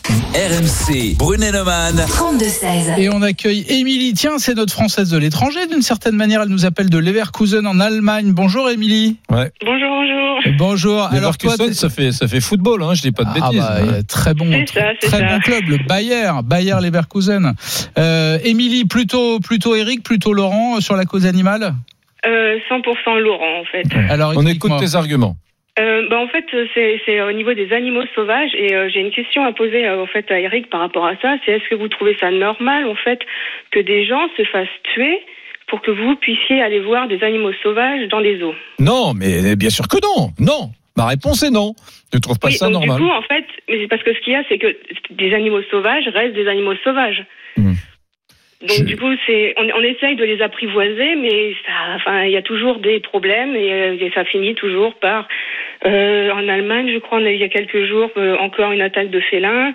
Euh, Ah, dans, dans un, dans un parc animalier, tu veux dire, ou dans un, dans un, dans un zoo? Euh, oui, en fait, bah, les, enfin, les, les, les, enfin, les deux. Il y a le zoo de Dortmund. Il y a des années, c'est pareil. Ils ont eu en fait, euh, donc un employé a été tué. Donc du coup, ils ont, ils ont arrêté en fait de mettre des, euh, des, euh, des lions. Non, mais moi, moi, je vais te dire, je, je, je déteste les zoos de ma jeunesse quand j'étais petit, euh, avec les conditions de détention, le, le tigre derrière sa cage. Déjà à l'époque, je trouvais ça très cruel. Mais il me semble qu'on est dans des sociétés modernes où les zoos changent. Je t'assure, tu vas aujourd'hui au zoo de Beauval. Bon, ça reste un zoo classique, mais tu, tu, tu vois que les, les traitements qui sont réservés aux animaux sont très différents. Les, les, oui, les traitements c'est sont... pas une question de traitement non plus. C'est une question, c'est ces animaux en fait sauvages Hmm. sont dans, dans leur état naturel, parcourent des kilomètres et des kilomètres par jour, ce qu'ils ne peuvent pas faire dans une cage, dans un zoo ici, parce que bah, même s'ils sont bien traités, ils n'ont pas en fait. Ah, ça. le Ils zoo- sont- ils sont- Au zoo de Beauval, tu as raison, ils parcourent pas des kilomètres, mais ils parcourent des centaines de mètres et des centaines de mètres et des centaines de mètres parce qu'ils ont des espaces assez grands. Mais c'est pas la savane. On est d'accord, c'est pas la savane. ouais. Mm. Voilà, c'est en fait, ce qu'il y a, c'est que maintenant, avec le confinement, je pense qu'on peut faire en fait un parallèle, c'est qu'on a été confinés. On avait l'habitude en fait d'être dehors. Le fait d'être resté chez nous, on avait, on pouvait quand même bouger. C'était pas la même chose. Pour Ouais. eux, pour les animaux sauvages, ça revient au même en fait. On est en train de les confiner en fait, et après, euh, on se dit ah bah oui, bah, on, on Mm. peut bien les traiter. hein. Je veux dire, les gens quand ils étaient confinés chez eux, ils devaient être bien traités. Mm. une partie devait être bien Il traitée. y, a- il y a- il y a des gamins quand même. Si, si tu interdis, comme le demande ce référendum, euh, les animaux sauvages dans les cirques, dans les parcs aquatiques, je parle même pas des, des oiseaux parce qu'il y a beaucoup de parcs avec des faucons, avec des rapaces, etc. Euh, si on interdit tout ça, il y, a des- il y a des- il gamins, il y a des gens qui n'iront jamais dans la savane. hein. Il y a des, beaucoup de Français qui n'iront jamais les voir dans la savane, euh, voir, sais, ouais. voir un animal, voir un aigle, voir euh, un, un Mais dauphin. justement, en c'est- fait, ce c'est- qu'il y a, c'est que, enfin, c'est sûr qu'avec la mondialisation, maintenant, on a accès à tout. C'est, en fait, on, on se trouve ça normal. Que, bah, si je peux pas aller voir un lion, une girafe ou un éléphant, c'est, c'est, bon, c'est à eux de venir. Oui, exactement. C'est exactement Mais ça. ce qu'il y a, c'est que, en fait, c'est, enfin, tant, tant pis. En gros, c'est, bah, si, si dans ma vie, je vois pas de, euh, moi, j'ai jamais vu un orque, bah, si j'en verrai pas, vois pas dans ma vie, parce que, bah, euh, j'ai pas voyagé là où sont les orques, et ben, en fait, euh, c'est, euh, c'est tant pis, mais je vais pas, en fait, obliger un orque à être dans une piscine juste pour moi, pour mon loisir en fait. Non mais en plus la piscine, moi j'ai pris cet exemple-là parce que c'est le- c'est l'exemple qui, me- qui me torture à chaque fois. Euh, je, je, je, je- tu imagines un orque dans le dans l'océan, euh, le- l'espace le plus vaste qui soit. Là tout à coup, non seulement il est dans un espace clos, mais il est dans un espace chloré parce que figure-toi que pour que les enfants, les, les spectateurs voient les, les, les animaux dans la piscine, il faut qu'elle soit translucide et pour qu'elle Mm. soit translucide, on traite ça au chlore. Mais Dis, tu- alors, t'imagines t'as- t'as- T'as conscience de la, t'as conscience de, de, de la cause animale, euh, mon Laurent. Elle, elle s'arrête à quel animal? Est-ce que- est-ce qu'aujourd'hui une, une souris, tu considères qu'il faut pas lui faire de mal? Est-ce qu'un rat, faut pas lui faire de mal? Est-ce qu'un un moustique? Euh, Parce que les antispécistes aujourd'hui considèrent que la vie d'un moustique est aussi importante Ouais, que celle d'une poule ou d'un- ou d'un tu- cheval. Tu ne m'as pas entendu. ou d'un cheval. Tu ne m'as pas Donc, est-ce qu'il Bah, faut je pas, quand t'as une araignée chez Quand toi, tu as faut- posé une question, faut écouter Ouais, la non, non, réponse. voilà, je te réponds, je ne suis pas antispéciste. Voilà. Et deuxièmement, je te rappelle la question. La question, c'est faut-il interdire les animaux sauvages? Ouais. Faut-il interdire les animaux sauvages dans les cirques et les parcs aqua- aquatiques? Hmm. Tu me parles des rats et des moustiques, et il y a quelques instants, tu me parlais des zoos. Mais- Moi, je te parle pas de ça. Il y a Je- des il y a des grenouilles dans certains zoos, il y a des collections de grenouilles, il y a des collections de de- d'insectes. Euh, ça ça ça va très loin quoi. Euh, Pourquoi pas hein, mais Et on- Je vais demander à Émilie si elle peut avoir la gentillesse de rester parce que ses arguments me semblent frapper au coin du bon sens. Et il se trouve qu'il y a Ah David. oui, elle est d'accord avec toi. Il y a David qui nous appelle de Chartres, qui lui est d'accord avec toi. Et j'aimerais bien qu'ils dialoguent tous les deux. Vous restez avec nous. Vous continuez à nous appeler au 32-16. On les Faut-il, oui faire ou- notre boulot dans deux minutes alors. Faut-il, oui ou non, interdire les animaux sauvages dans les cirques et les parcs aquatiques? C'est la question qu'on vous pose dans Brunet Neumann sur RMC. RMC, midi 14h. Brunet Neumann. RMC, midi 14h. Brunet Neumann. Éric Brunet. Laurent Neumann. Faut-il, au nom de la condition animale, interdire les animaux sauvages dans les cirques et les parcs aquatiques? Bah oui, on se pose la question parce que figurez-vous qu'il y a un référendum d'initiative partagée qui a été lancé, qui pose d'ailleurs euh, cinq ou six questions différentes, dont celle-ci. Je voudrais qu'on fasse un petit point sur les votes, Lisa Marie. RMC. Brunet Neumann. Votez maintenant pour le qui tu choisis. Je vais vous donner une première tendance. Eh bien, c'est une égalité quasi parfaite entre vous. Mais je note tout de même euh, que Eric devance d'une courte tête avec 51% des voix. Bon, c'est 50-50. Euh, Il y a Émilie qui est avec nous au 32-16, Eric. Euh, on va la garder, mais on va tout de suite aller chercher David. Il est à Chartres, il n'est pas tout à fait du même avis. RMC. Brunet Neumann. 32-16. Salut David. Salut. Bonjour à tous. Bon, tu, tu nous as entendu, tu as entendu Émilie il y a quelques instants. Toi, tu es euh, archéologue, tu travailles à Chartres, et je crois que tu es vraiment sur la ligne d'Éric, toi. hein. Ben, je suis sur la ligne d'Eric tout simplement parce que parce que je pense qu'il y a un aspect qu'il faut pas oublier, c'est qu'il y a une différence entre la vision que peuvent avoir les adultes et la vision que peuvent avoir les enfants. Et, et pour le coup, euh, moi, pour euh, les enfants qui vont au cirque, qui découvrent les animaux, qui n'ont jamais eu l'occasion d'en voir, il y, a un, il y a un aspect un peu magique quand même, je trouve, euh, dans le fait de, de visiter les zoos, de visiter les Marineland, de visiter les cirques. Et pour le coup, euh, ça développe un peu l'imaginaire et c'est important aussi d'avoir cet aspect, on va dire, euh, éducatif, je trouve, dans le dans la version. Alors bien sûr, il faut pas euh, la maltraitance, euh, il faut la condamner. Et là, là-dessus, je, on est tous d'accord. Mais euh, mais je pense que le cirque, euh, Maryland peuvent apporter aussi des choses un peu, enfin, dans un monde qui est complètement virtuel. Euh, on peut apporter des choses plus plus intéressantes. Émilie, ce que- qu'est-ce que tu réponds à David? Eh ben, en fait, euh, je suis d'accord avec euh, donc euh, avec David sur le point que oui, c'est c'est euh, bien pour les enfants. Ce qu'il y a, c'est que en fait, c'est le mot sauvage, c'est les animaux sauvages euh, enfin, dont on parle. Euh, et ce, ce sont en fait, on, enfin, vous voulez en fait qu'on laisse des animaux sauvages dans des endroits clos par rapport à ce que eux ils connaissent de leur de leur savane ce qui entraîne des attaques et des morts par rapport aux lions, par rapport aux félins. Et Hmm. pour vous, ça reste normal. Donc, en, en gros, c'est Oui, euh, c'est le côté sauvage, en fait. Ouais. Les animaux, oui, mais pas les animaux sauvages.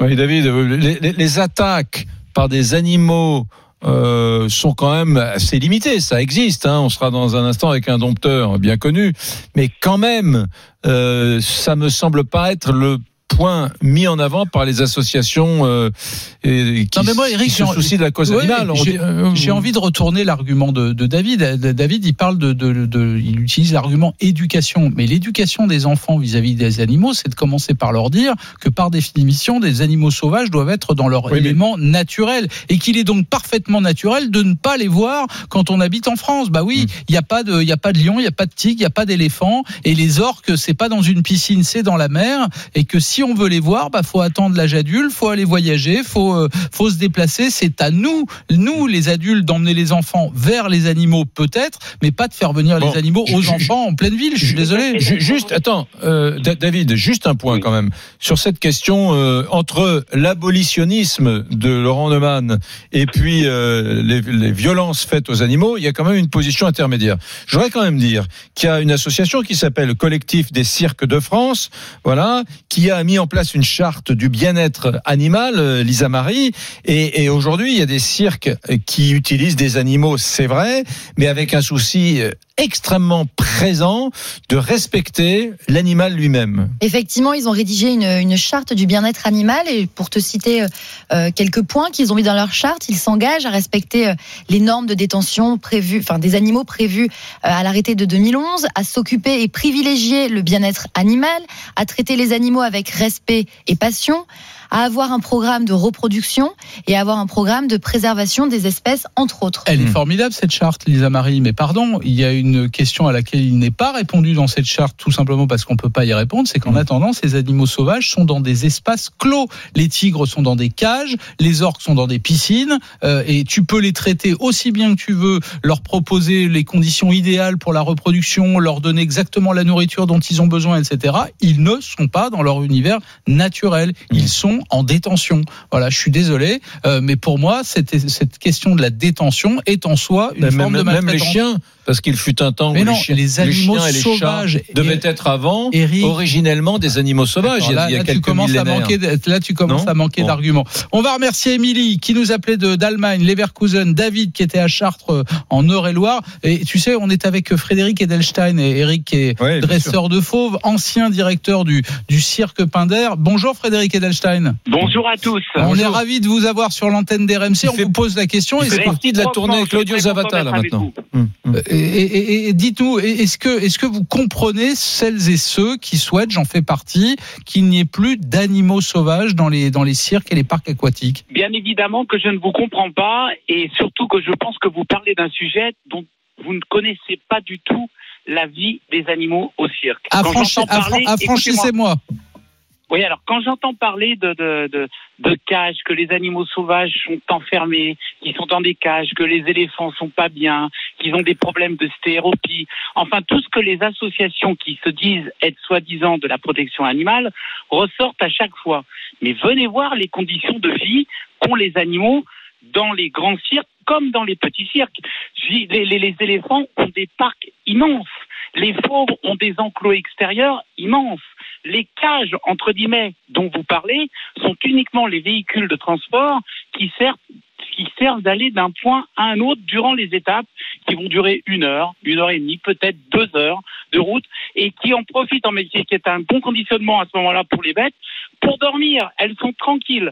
L'itinérance d'un cirque n'apportera jamais ce qu'un parc animalier qu'un zoo peut apporter à un animal. L'itinérance fait qu'un animal au cirque a tous les jours un environnement extérieur qui est différent. Les places sont différentes. Un jour c'est une place en herbe, un jour c'est une place en sable.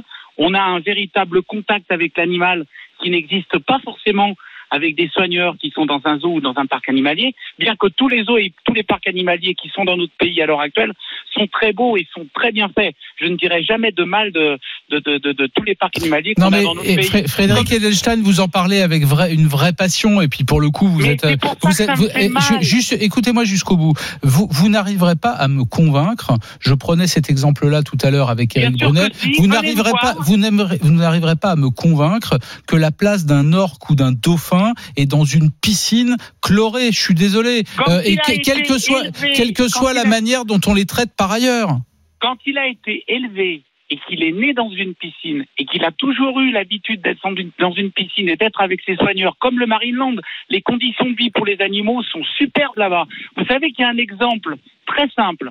On a voulu essayer de remettre un orque euh, du SeaWorld en Californie, donc qui est le Marineland de, de- en quelque sorte d'Antibes, mais aux États-Unis. Il avait perdu tous ses repères. Non, mais c'est pas qu'il a perdu Bah ses si. repères. Après même pas une semaine avoir été remis en liberté, il s'est fait couper en deux par un chalutier parce qu'il savait même pas qu'est-ce que c'était. C'est ce que je dis. Il a perdu tous ses repères, toutes ses habitudes. Ben, attendez, il était tranquille avec ses soigneurs dans un parc animalier où il était aimé et où il avait une vie qui était bien pépère. Il avait du poisson, il était tranquille. Il s'en fout d'avoir un énorme, euh, d'avoir un océan pour lui. Il était habitué à ça. Les conditions de vie qu'on donne au cirque, et je vous assure que moi j'ai des copains euh, dresseurs d'éléphants, mon ami Joy Gartner euh, qui, a, qui, a, cinq éléphants, mais les éléphants, ils ont des parcs énormes.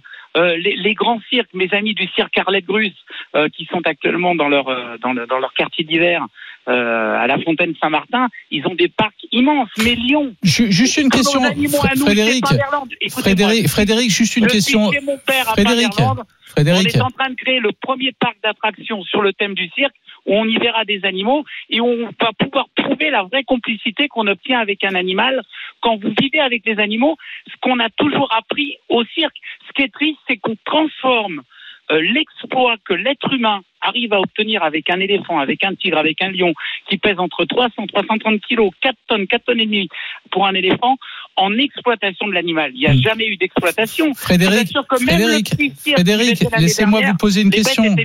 Laissez-moi laissez vous poser une question. Vous savez que les temps changent, que les mentalités changent. J'ai commencé par dire que moi, j'ai pris beaucoup de plaisir quand j'étais gosse à aller dans des cirques où il y avait des animaux. Dernier sondage paru sur la question 67% des Français sont favorables à l'interdiction des animaux non, sauvages. eh ben, Mais attendez, attendez. Le plus intéressant, le plus intéressant, c'est qu'il y a plus de 80% des moins de 35 ans. Les temps changent, les opinions Non. changent. Alors, les, les temps, les temps peuvent changer, mais l'amour pour le cirque, il est toujours là. Regardez, écoutez. Vous Mais savez, moi, j'adore le cirque. J'adore le cirque. C'est pas le sujet. Je suis le fils du patron du cirque Pinder. On est avec mon père, ma sœur Sophie Delstein, anciennement ju- jurée de la France, un incroyable talent et exceptionnel illusionniste.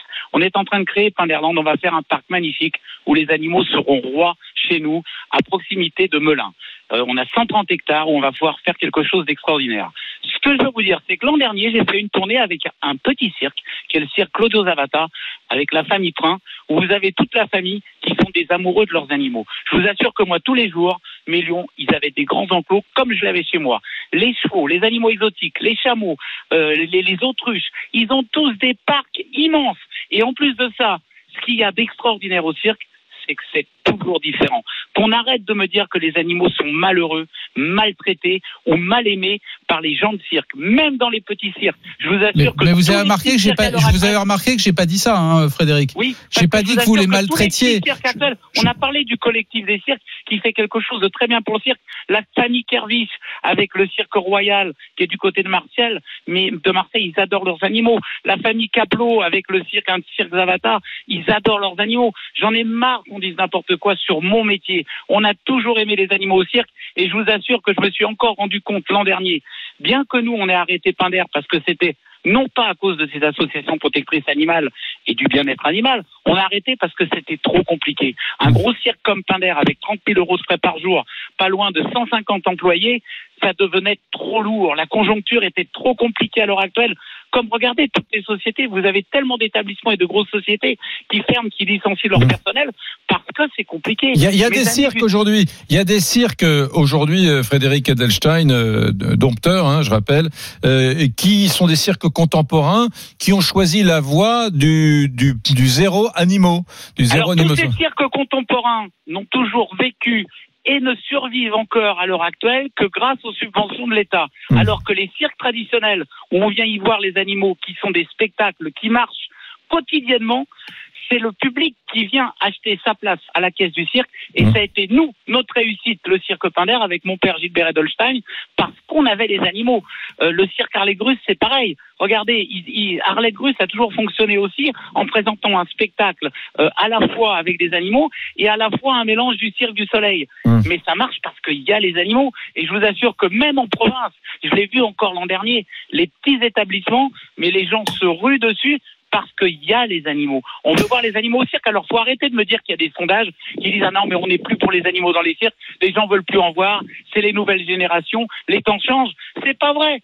Ces sondages, la dernière fois que j'ai voulu, moi, voter sur M6 pour le sondage, j'y suis même pas arrivé. Frédéric Edelstein, Frédéric Edelstein, je dois avouer, je dois avouer que vous et moi, on n'est pas sur la même ligne. Mais j'avoue que vous avez des arguments convaincants et ce que j'aime en vous écoutant sur l'antenne C'est la d'RMC, foi. c'est votre passion, votre foi. Mais et bien Dieu sait, et- non mais je, je- je suis obligé de vous remercier, mais, mais je vous le dis, je vous le dis, même si je pense qu'il ne faut plus d'animaux sauvages dans les cirques, j'aime et je défends cette famille du cirque que j'adore. Voilà. Mais Je, bien vous- je vous évidemment, le et dire. je vous assure que les petits établissements, parce que après, vous savez, on fait ça parti. sur le dos des petits cirques, les animaux dans les petits cirques, ils sont bien. J'ai mon pote Teddy Seneca, il fait tout pour ces animaux. Tout le monde fait tout pour les animaux. Solovic, avec le cirque de Rome, ils font tout pour leurs animaux. Et Frédéric. surtout, les conditions de vie sont obligatoirement bien et bonnes parce que la loi ne vous permet pas de faire n'importe quoi. Frédéric, merci. Merci, merci d'être, d'avoir Voilà, répondu à nos venez me questions. voir d'ici, venez me voir d'ici très peu de temps à Pinderland, qui est le futur parc d'attractions du cirque Pinder, Près de Melun. à 50 km de Paris, et où il va y avoir 130 hectares dédiés à toute l'histoire du cirque Pinder. Le rendez-vous, le rendez-vous est pris. animaux. Le rendez-vous est pris. À bientôt. À bientôt, Frédéric Edelstein. Il est génial. Je crois que j'ai trouvé pire que toi. Le type qu'on n'arrive pas à arrêter, mais on l'adore. J'ai rien dit, moi, Ah, t'as pas dit un mot. Allez les amis, vous restez avec nous, on vous attend pour ou contre les animaux sauvages dans les cirques et les parcs aquatiques. On vous attend au 32 16 et Bruno Neumann, on revient dans un instant. À tout de suite. RMC, midi 14h. Brunet Neumann.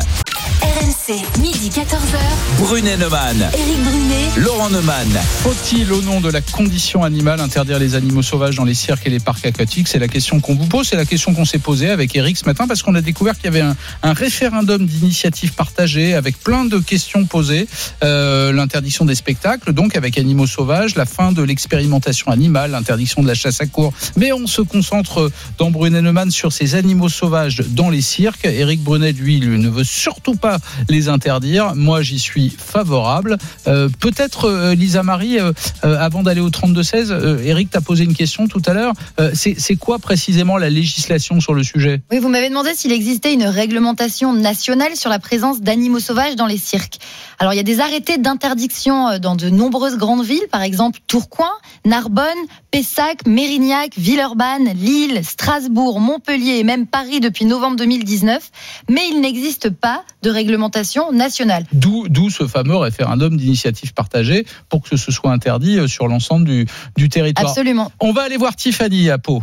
RMC. Brunet Neumann. 32 16. On est ravi de t'accueillir, Tiffany, sur l'antenne d'RMC, parce que je crois que tu as écouté attentivement Frédéric Edelstein, hein, qui défendait avec passion la, la présence des animaux sauvages dans, dans les cirques. Tu en as pensé quoi, toi, Tiffany? Bonjour tout le monde. Bonjour. Euh, ben oui, j'ai écouté attentivement. Bon, euh, je conçois tout à fait euh, qu'ils puissent aimer ces animaux et c'est pas ce qui est remis en question aujourd'hui. Euh, le sujet, en fait, euh, je vais vous citer rapidement un article. euh, Tout animal étant un être sensible placé par son propriétaire dans des conditions compatibles avec les impératifs biologiques de son espèce.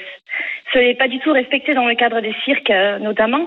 Euh, les animaux de cirque, ils sont détenus prisonniers, ils sont isolés dans des cages, ils sont privés d'une socialisation normale, ils subissent la rudesse du transport à longueur d'année. L'enfermement permanent, ben, c'est difficile et les comportements fondamentaux ne peuvent absolument pas s'exprimer. Euh, donc, comme on en a parlé Frédéric, ils sont sujets à des stéréotypies. Alors, pour ceux qui savent pas ce que c'est les stéréotypies, c'est euh, les animaux se retrouvent à lécher les parois des cages. Euh, ils font des, des retours euh, incessants, euh, des allers-retours dans les cages pour les félins. Ils s'automutilent. Euh, Aujourd'hui, euh, c'est pas c'est pas possible. Ça, on peut pas euh, on peut pas mettre un animal sauvage. C'est pas c'est pas une vie pour lui quoi. Mais, Et, mais euh, plus personne ne fait ça. Je, Tiffany, je, je suis Ben, entièrement si. d'accord avec toi, mais c'est Eric Brunet. Mais, mais plus de zoo, euh, les, les, les cages de, de, de 10 mètres carrés pour le, le tigre, ça n'existe plus. Et moi, et moi je n'irai jamais. que si, Eric. Oui, il alors c'est pas bien. euh, Eh ben alors moi, je- euh, moi, je vais des pas- hippopotames dans des dans des camions. Mais moi, je, oui, oui, mais attends, euh, durable, non, je te parle de la cage comme lieu d'exposition pour la journée, euh, que, où, où l'animal passe toute la journée. Euh, ça, je suis contre. Non, mais Maintenant, Eric, un enclos même de plusieurs centaines de mètres carrés Ouais. ne remplacera jamais l'u- l'univers naturel d'un lion, d'un tigre ou d'un éléphant. Enfin, Mais tu toi- peux les mettre dans des, mais dans toi, des mon chéri, t'es un grand primate. Oui, mais je suis pas un animal toi, sauvage. tu vis, moi. tu vis, si, Non si, Bah génétiquement, t'as été, t'es, t'es Ah, t'es bah un voilà. Cro-Magnon. T'es un Cro-Magnon, aussi. Ça y est. Été- Euh, Ça y est, on a, on a perdu. C'était sérieux jusqu'à présent, Mais non. mais ça y est, on a perdu Mais Brunet. non, mais Voilà. bon, je- tout à l'heure, Frédéric Edelstein parlait de ces animaux qui s'adaptaient très bien dans les Marineland et qui vivaient. Non, mais euh, Tiffany l'a dit très bien. Mais Edelstein, Edelstein, il s'occupe très bien des animaux. C'est pas le sujet. Le sujet, Je- c'est que ça n'est pas leur place hein. naturelle. Oui. Je me permets de rebondir, c'est que euh, quand on parle justement des, euh, des delphinariums, ils vivent dans des bassins bétonnés avec de l'eau chlorée qui leur provoque quand même des brûlures des yeux, des maladies pulmonaires. Ils n'ont pas de végétation, pas de nourriture euh, adaptée. Et il faut savoir que l'espérance de vie d'un animal en captivité dans un delphinarium est de 20 ans contre 45 à 50 ans à la vie sauvage. Enfin, il y a quand même un, il y a quand même un problème. Et vous savez, quand on dit que les animaux, ils vivent dans des enclos, ils sont heureux, les félins, mais et, enfin, il faut voir les enclos. Il y a un cirque qui se balade avec un hippopotame, un hippopotame dans une remorque. Et dans cette remorque, il y a une bassine pour qu'il s'y baigne. Est-ce que c'est ça la vie d'un hippopotame? C'est pas normal. Aujourd'hui, oui, oui, on est de plus en plus nombreux. On n'est pas radicaux parce qu'on souhaite arrêter tout ça, mais il faut arrêter de se voiler la face. C'est pas la Tiffany, place d'un Tiff- animal Tiffany, sauvage. j'ai j'ai compris tes arguments et toi aussi tu en parles avec passion. Je voudrais qu'on prenne Alexandre qui nous appelle de, de la Drôme parce que je crois que tu, tu es gérant toi-même d'un d'un parc animalier et que tu es dresseur fauconnier, c'est ça? Salut Alexandre. Oui, bonjour. Salut Alexandre. Tu es dresseur fauconnier dans la vie, c'est ça? Alors, euh, je suis avant tout gérant d'un parc animalier. Hein. J'ai Ouais. je travaille avec plusieurs soigneurs et toute une équipe. Et depuis 25 ans, à peu près, euh, depuis que j'ai une quinzaine d'années, bah, j'ai appris petit à petit à, à dresser, comme on dit, euh, des, des rapaces, même si le terme dresseur est un peu, un peu péjoratif, un peu connoté. Qu'est-ce que tu parlait rép- d'éducation comme Qu'est-ce que tu chien. qu'est-ce que tu réponds Alexandre à, Tiffany qui qui s'inquiète du sort qui est fait aux, aux, aux orques, aux dauphins dans les delphinariums, aux, aux tigres, aux éléphants euh, pour les pour les cirques? Alors moi déjà, je, je- je n'ai pas ce type d'animaux dans mon établissement. Je me, je me garde bien de parler euh, en leur nom. Euh, je connais certains types de ces établissements pour avoir vu aussi un peu leurs coulisses. Euh, c'est des soigneurs animaliers avant tout qui sont amoureux de leurs animaux, passionnés. Et pour réagir euh, à l'hippopotame dans, dans, le, dans le camion, euh, alors je ne connais pas euh, le détail exact, mais quand on transporte un animal, je vois pas comment on peut le faire autrement que le transporter dans un camion, surtout un animal de cette taille-là. Nous transportons entre parcs animaliers régulièrement des animaux pour des échanges et on respecte tout un, tout un tas de réglementations très très lourdes pour pour faire pour le bien-être animal justement, que ce soit lors du transport ou même lors de son arrivée dans l'établissement. Donc euh, qu'il soit transporté dans une bassine d'eau entre guillemets, hein, pour reprendre le terme, euh, je dis euh, tant mieux parce que l'hippopotame, il- jusqu'à preuve du contraire, il a besoin d'eau pendant son transport, donc euh, c'est mieux. Euh, euh, effectivement, euh, si ce référendum avait lieu sur la maltraitance animale, on, voudrait, il voudrait, ceux qui l'ont initié, que les animaux sauvages ben, soient interdits, proscrits de tous les parcs animaliers, etc. Donc ça toucherait, j'imagine également, on n'y est pas, hein, mais ça toucherait les, les rapaces, les oiseaux sauvages dont tu t'occupes. Oui, alors il faut dire qu'il y a déjà un lobbying intense qui est pratiqué depuis de nombreuses années, notamment par les animalistes euh, et autres écologistes extrêmes. Euh, ça se passe en coulisses depuis de, nombreuses années. En fait, ça a commencé déjà dans les années 70, hein, avec euh, l'arrivée euh, d'idées un peu nouvelles euh, voilà dans, dans, dans la tête de beaucoup de gens. On est dans une société de l'émotion aussi, donc on joue sur des images chocs, on prend un établissement avec une photo sortie souvent du contexte et après on peut généraliser à tout. Il faut savoir que on a pris une réglementation nous, il y a quelques années de tous les détenteurs d'animaux sauvages au sens de qui ne sont pas domestiques hein, euh, par notre nouvelle ministre euh, de, de, de l'écologie euh, qui nous force à ficher tous, tous nos animaux individuellement. Donc cirque, euh, parc animalier compris, tous sont inscrits sur un fichier national et tous identifiés. Donc ça, l'idée est plutôt bonne, mais il faut voir l'application aussi très très lourde pour les parcs animaliers. Tout ça pour vous dire qu'il y a quand même déjà une réglementation très très lourde, une réglementation qui nous suit. Nous, les parcs animaliers, nous sommes très contrôlés, suivis par des services départementaux.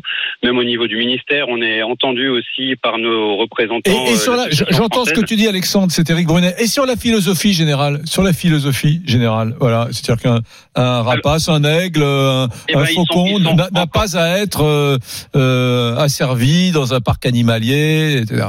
Alors qu'est-ce que vous appelez l'asservissement? Déjà, on pourrait, vous avez deux heures, voilà, prenez, prenez votre temps. Mm. Euh, déjà, ils sont tous nés sous contrôle humain depuis des générations, donc euh, comme vous en avez parlé tout à l'heure, ils sont incapables d'être relâchés dans la nature. D'ailleurs, les animalistes à ce jour, je crois qu'ils n'ont relâché aucun autre animal dans la nature. Euh, ils font des grands discours, c'est bien beau, mais jusqu'à maintenant, ils n'ont rien fait de concret, contrairement à nous, parc animalier et même le marine. Bah attends, Alexandre, Alexandre, t'as posé une question sur les animalistes. Je pose la question à Tiffany. Tu as entendu, euh, Alexandre, Tiffany? On en fait quoi de ces milliers Oui, oui, oui, d'animaux? tout à fait. Et alors On en fait. quoi de ces milliers d'animaux, dizaines de milliers d'animaux qui vivent Bah, dans déjà, des si parcs on peut, si on peut les sortir, euh, effectivement, parce que là, le sujet, c'est le cirque et euh, les delphinariums. Si on peut déjà sortir ces animaux et euh, qu'ils puissent aller dans des lieux qui soient beaucoup plus adaptés que dans des enclos, dans un bout de champ avec quelques mètres carrés. Parce que c'est ça. Et arrêter peut-être, arrêter d'en prendre, arrêter de faire naître en captivité. Je veux dire, on peut pas. Il y a, y a une impossibilité d'exprimer des comportements naturels, la chasse, la vie sociale. Enfin, c'est des animaux qui vivent en famille, qui tiennent qui tissent des liens indispensables à l'équilibre. Je, je peux entendre hein, les arguments, mais ce que je ne comprends pas, c'est qu'aujourd'hui, on ne se préoccupe pas plus que ça du bien-être et des besoins fondamentaux de ces animaux. La, la- la captivité, ça a quand même permis à des animaux comme le, le rhinocéros euh, blanc, comme des animaux qui étaient en voie d'extinction, ça a quand même euh, parfois euh, sauvé des espèces, ou en tout cas permis à des espèces euh, de vivre aussi en Europe et de perdurer. Alors, dans Euh, le delphinarium, je vais vous donner l'exemple. L'argument de la conservation, enfin, c'est des espèces, les espèces concernées, elles sont pas considérées comme Oui. menacées par l'Union c'est internationale. vrai que c'est c'est sûr que euh, les dauphins, à oui. quoi bon Ouais. Enfin, Il y, a, il y a des espèces qui sont pas menacées, donc Bien. à quoi bon les, les, les, on les mettre en captivité? Bien, merci euh, Tiffany de Pau, merci à Alexandre de Huppy dans la, la Drôme. On les mettra pas d'accord, on nous mettra pas d'accord sur ce sujet, euh, Laurent, toi et moi. Euh, Et de toute façon, euh, on n'est qu'au début du débat. Hein. Ah oui, parce que ce référendum, il va durer, puis il aborde beaucoup de sujets. Un référendum d'initiative partagée sur la condition animale dans quelques instants. Je On vois qu'il ne touche pas à la corrida. Il non, ne ils n'ont pas, pas évoqué corrida. la C'est corrida. étonnant en Parce que je crois qu'il y a un projet adjacent pour interdire la, la corrida aux moins de 16 ans. D'accord. Voilà. Euh, dans quelques instants, Lisa Marie nous dira comment vous nous avez départagé en attendant Eric et moi. Et puis, si tu es d'accord, Eric, on ira voir notre Français de l'étranger dans les pays baltes. À tout de suite, les amis Brunet Neumann sur RMC. RMC, Midi 14h. Brunet Neumann. RMC, midi 14h. Brunet Neumann. Éric Brunet. Laurent Neumann. Faut-il interdire les animaux sauvages dans les cirques et les delphinariums? L'heure est venue de nous départager, Eric et moi. Alors là, RMC, Brunet Neumann. le qui tu choisis. Tout à l'heure, c'était très serré. Bah Je oui, n'ai aucune difficile idée. de... vous départager sur cette question de Ouais. l'interdiction des animaux sauvages dans les cirques et les parcs aquatiques. Je rappelle que pour Laurent, c'est oui, il faut les interdire, alors que pour Eric, c'est non, à condition qu'ils soient bien traités. Eh bien, c'est une victoire pour Eric, une petite victoire avec 54% des voix. On a encore du boulot. Ouais, j'ai encore du boulot. ouais, mais c'est serré. Hein. C'est très très partagé. Allez, ce que je te propose, si tu es d'accord, c'est de prendre l'avion. On va aller voir notre Français de l'étranger. Qu'est-ce que tu me fais voyager, mon Laurent Je- oui, bah, je sais, c'est c'est moi. Qu'est-ce que j'envoie du pays avec toi C'est tout moi ça. Ah. Allez, je t'emmène dans les pays baltes, en Ah. Estonie. Allez, RMC. Midi 14h, Brunet Neumann. Mesdames, Messieurs, nous allons acquérir dans quelques instants Le Français de l'étranger. Vous venez d'atterrir à l'aéroport de Tallinn, capitale de l'Estonie, où nous attend Maxence. Salut Maxence. Salut Maxence. Salut Laurent, salut Eric, bonjour la France. Euh, Voilà, bah, voilà, attends, c'est les, les- les pays baltes, c'est compliqué. Il y en a trois Estonie, Lituanie, Lettonie. Et puis alors les capitales, c'est Riga, Tallinn et Vilnius. Et là, on est à. Euh, Qu'est-ce que, tu mets pas de À par ta Tallinn. culture générale Ah ouais, C'est inouï. C'est inouï. Alors Maxence, raconte-nous un peu Tallinn, l'Estonie. Alors du coup, moi j'habite à Tallinn, la capitale de l'Estonie, depuis avril 2018. Donc ça Mhm. fait un petit moment déjà. Et donc par rapport au, au ressenti du pays, ce qui est assez merveilleux, c'est que tout est digitalisé ici. Donc en gros, pour vous donner un petit exemple, il y a la signature digitale, zéro papier. Je vais donner un exemple concret par rapport aux auditeurs. Donc si on veut louer un logement, zéro CDI, zéro salaire, zéro euh, cautionnaire. Donc, si on veut avoir un logement, bah, dans la foulée, euh, bah, on, décide de l'avoir. Et euh, quand on l'a visité, bah, en moins de 7 jours, on peut emménager dans ce nouveau logement. Donc, Mmh. digitalisation, administration digitale. Ensuite, on a également le, la politique du pays et du gouvernement qui permet de faciliter le plus possible la vie de ses citoyens. Mmh. Donc, je vais vous donner là aussi un exemple concret qui est vraiment fabuleux. Les transports en commun, le tramway, le bus, c'est gratuit pour tous les résidents ici à Tallinn. Donc, je, à ma connaissance, il n'y a aucune ville française qui propose euh, d'avoir euh, les, les transports gratuits euh, à ses citoyens. Et ensuite, numéro 3, si vous êtes comme moi un start-upper, donc si vous êtes différentes entreprises online, le digital, donc les connexions Internet 0,5 à 1 giga seconde, Ouais. ce qui permet d'être productif, efficace. Alors, Donc là, Ok, euh, tu nous as bien vendu l'Estonie. Attends, Maintenant, maintenant vends-nous un peu Tallinn, la ville elle-même. Raconte-nous, c'est comment Moi, je connais pas. Alors par rapport à Tallinn, bah il y a un petit le petit centre et quartier historique donc qui permet euh, bah, vraiment euh, le côté médiéval de voir l'histoire de ce pays. Mhm. Donc il n'y a pas de voiture, euh, tout est euh, voilà euh, entre guillemets euh, clean, il n'y a pas de déchets ou quoi que ce soit par rapport à ça. Et après euh, par rapport à ce- cette capitale d'Europe, donc on a de la nature, donc des parcs, de la forêt, des arbres. Ensuite, c'est une ville à taille humaine, donc seulement 400 000 habitants. Donc, euh, Et il y a un lac, hein, je crois. Il y a, y un lac au milieu de la ville. Euh, il y a un petit lac, ouais. hein. En fait, on est, il y a la mer Baltique, donc Tallinn. Euh, Il y a la mer Baltique qui relie euh, juste en deux heures au ferry Helsinki, donc la capitale de la Finlande. Mais ce qu'il faut noter, c'est que c'est la ville d'Europe la plus écologique. Donc, Mm. si vous êtes un, un fan des parcs, de la nature, des arbres ou de l'écologie de manière générale, Comme Éric Brunet, là, par exemple. c'est une ville qui va vous plaire. Ouais, alors je, je, je suis sur Google là, hein. Euh, pays de l'Europe du Nord, on aura compris, qui borde la mer Baltique et le golfe de Finlande. Plus de 1500 îles. Son territoire varié se compose de plages rocheuses, de forêts centenaires et de nombreux lacs.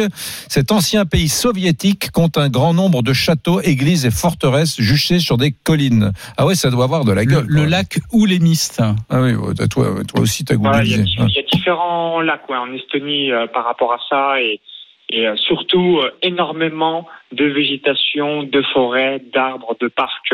Mm. Donc là-dessus, on est servi. Avec Ouais. Maxence, nous, on adore la gastronomie. On mange quoi, à Tallinn, en, en, en Estonie, pardon? De la glace. Alors, en- entre autres, entre guillemets, euh, donc c'est assez varié. Il y a beaucoup euh, d'exportations, euh, notamment bah, si on désire euh, manger euh, comme en France, euh, c'est po- c'est possible. Mhm. Donc euh, notamment parce que c'est une capitale de l'Union européenne, un peu comme toutes les grosses capitales du monde. Et après, en termes de spécialité, ça va être plus euh, vis-à-vis du poisson. Mais euh, sinon, euh, vous avez ici, euh, pour les amoureux de la bière, euh, une bière euh, spécifique. Mais sinon, pour le reste, c'est principalement de l'exportation, Mm. hormis tout ce qui est poisson, euh, crustacés, où là, il y a des choses Toi, toi tu viens d'où? Parce que Ah, on- d'accord. tu- je, je trouve que tu as un petit accent. Tu viens d'où exactement en France? Alors, j'ai grandi dans un petit village de moins de 100 habitants à 20 km de Chalon-sur-Saône. Ah, Saône-et-Loire, la Saône-et-Loire. Voilà, si on Et a des dis-moi- auditeurs qui nous écoutent de Chalon, Ouais. je suis chalonnais. Chalonnais, dis-moi, le seul petit problème, quand tu regardes les Jeux Olympiques, les épreuves, les Estoniens, les Estoniennes, le seul problème, c'est que les mecs sont super beaux gosses. Les, les, les femmes sont sublimes. Euh, quand tu regardes les épreuves des JO, hein, euh, notamment en athlétisme, et les mecs sont, sont super. Euh, ils sont trop beaux pour nous, quoi. Laurent Neumann et moi, on peut pas y aller. On va passer pour des, des nains de jardin, ridicule. Il faut faire un petit peu de muscu si Ouais. on veut pas avoir un- le complexe par rapport à ça. Et euh, Non, évidemment, Tu confirmes, c'est un, confirme. c'est un beau peuple avec des gens qui sont beaux, qui ont, qui ont beaucoup d'allure. Ouais, euh, absolument. Donc les femmes, euh, c'est des belles blondes et euh, les hommes aussi sont très jolis. Il y a aussi une notion, c'est que l'été, il fait jour de 3 heures du matin à minuit, de manière générale. Donc il y a quasiment pas la nuit, seulement quelques heures par jour. Et l'hiver, c'est l'inverse, beaucoup de nuit. Donc il fait jour de 9 heures du matin à 15h30 et du coup, euh, bah, ce qui permet euh, de finalement avoir euh, ce tempo euh, là euh, Merci. la, la majorité de l'année. Merci Maxence, belle journée à toi à Tallinn. On est tout près de Saint-Pétersbourg aussi, hein, Laurent.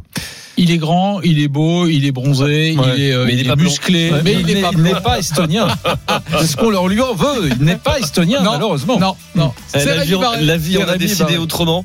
Euh, J'ai entendu. à Mais il est l'instant- ch'ti, il est ch'ti, Oui. ce qui est, ouais, Ah, ouais, je, suis quand même, un- pas je mal. suis quand même un homme du Nord. Ouais. Euh, vous parliez à l'instant, tu le disais, j'ai entendu dans ta bouche, Laurent, nous aimons la gastronomie. Oui. Et on va parler de- tout de suite justement de gastronomie, enfin pas vraiment de gastronomie, ou alors particulière, on va parler de restauration rapide. Parce que si la France est le pays de la gastronomie, elle est aussi en Europe l'un des pays des kebabs, des Mmh. burgers, des panini et autres. Et ça cartonne et, Et- on va Non, en mais parler moi, j'ai. Deuxième chiffre d'affaires de, McDo exactement. dans le monde aussi. hein. Exactement, Non, mais exactement. on peut faire de la restauration rapide autrement qu'avec du kebab enfin, et du. On- on- du- tu sais quoi, on va en parler parce que moi, même les burgers AOP, tu sais, avec du fromage AOP, Ouais. euh, ça reste un burger. Quand Mm. tu l'as mangé, t'as mangé ta dose de viande pour le reste de la semaine. hein. Ouais. Donc, on, en parle dans un instant. Vous nous appelez au 32 16.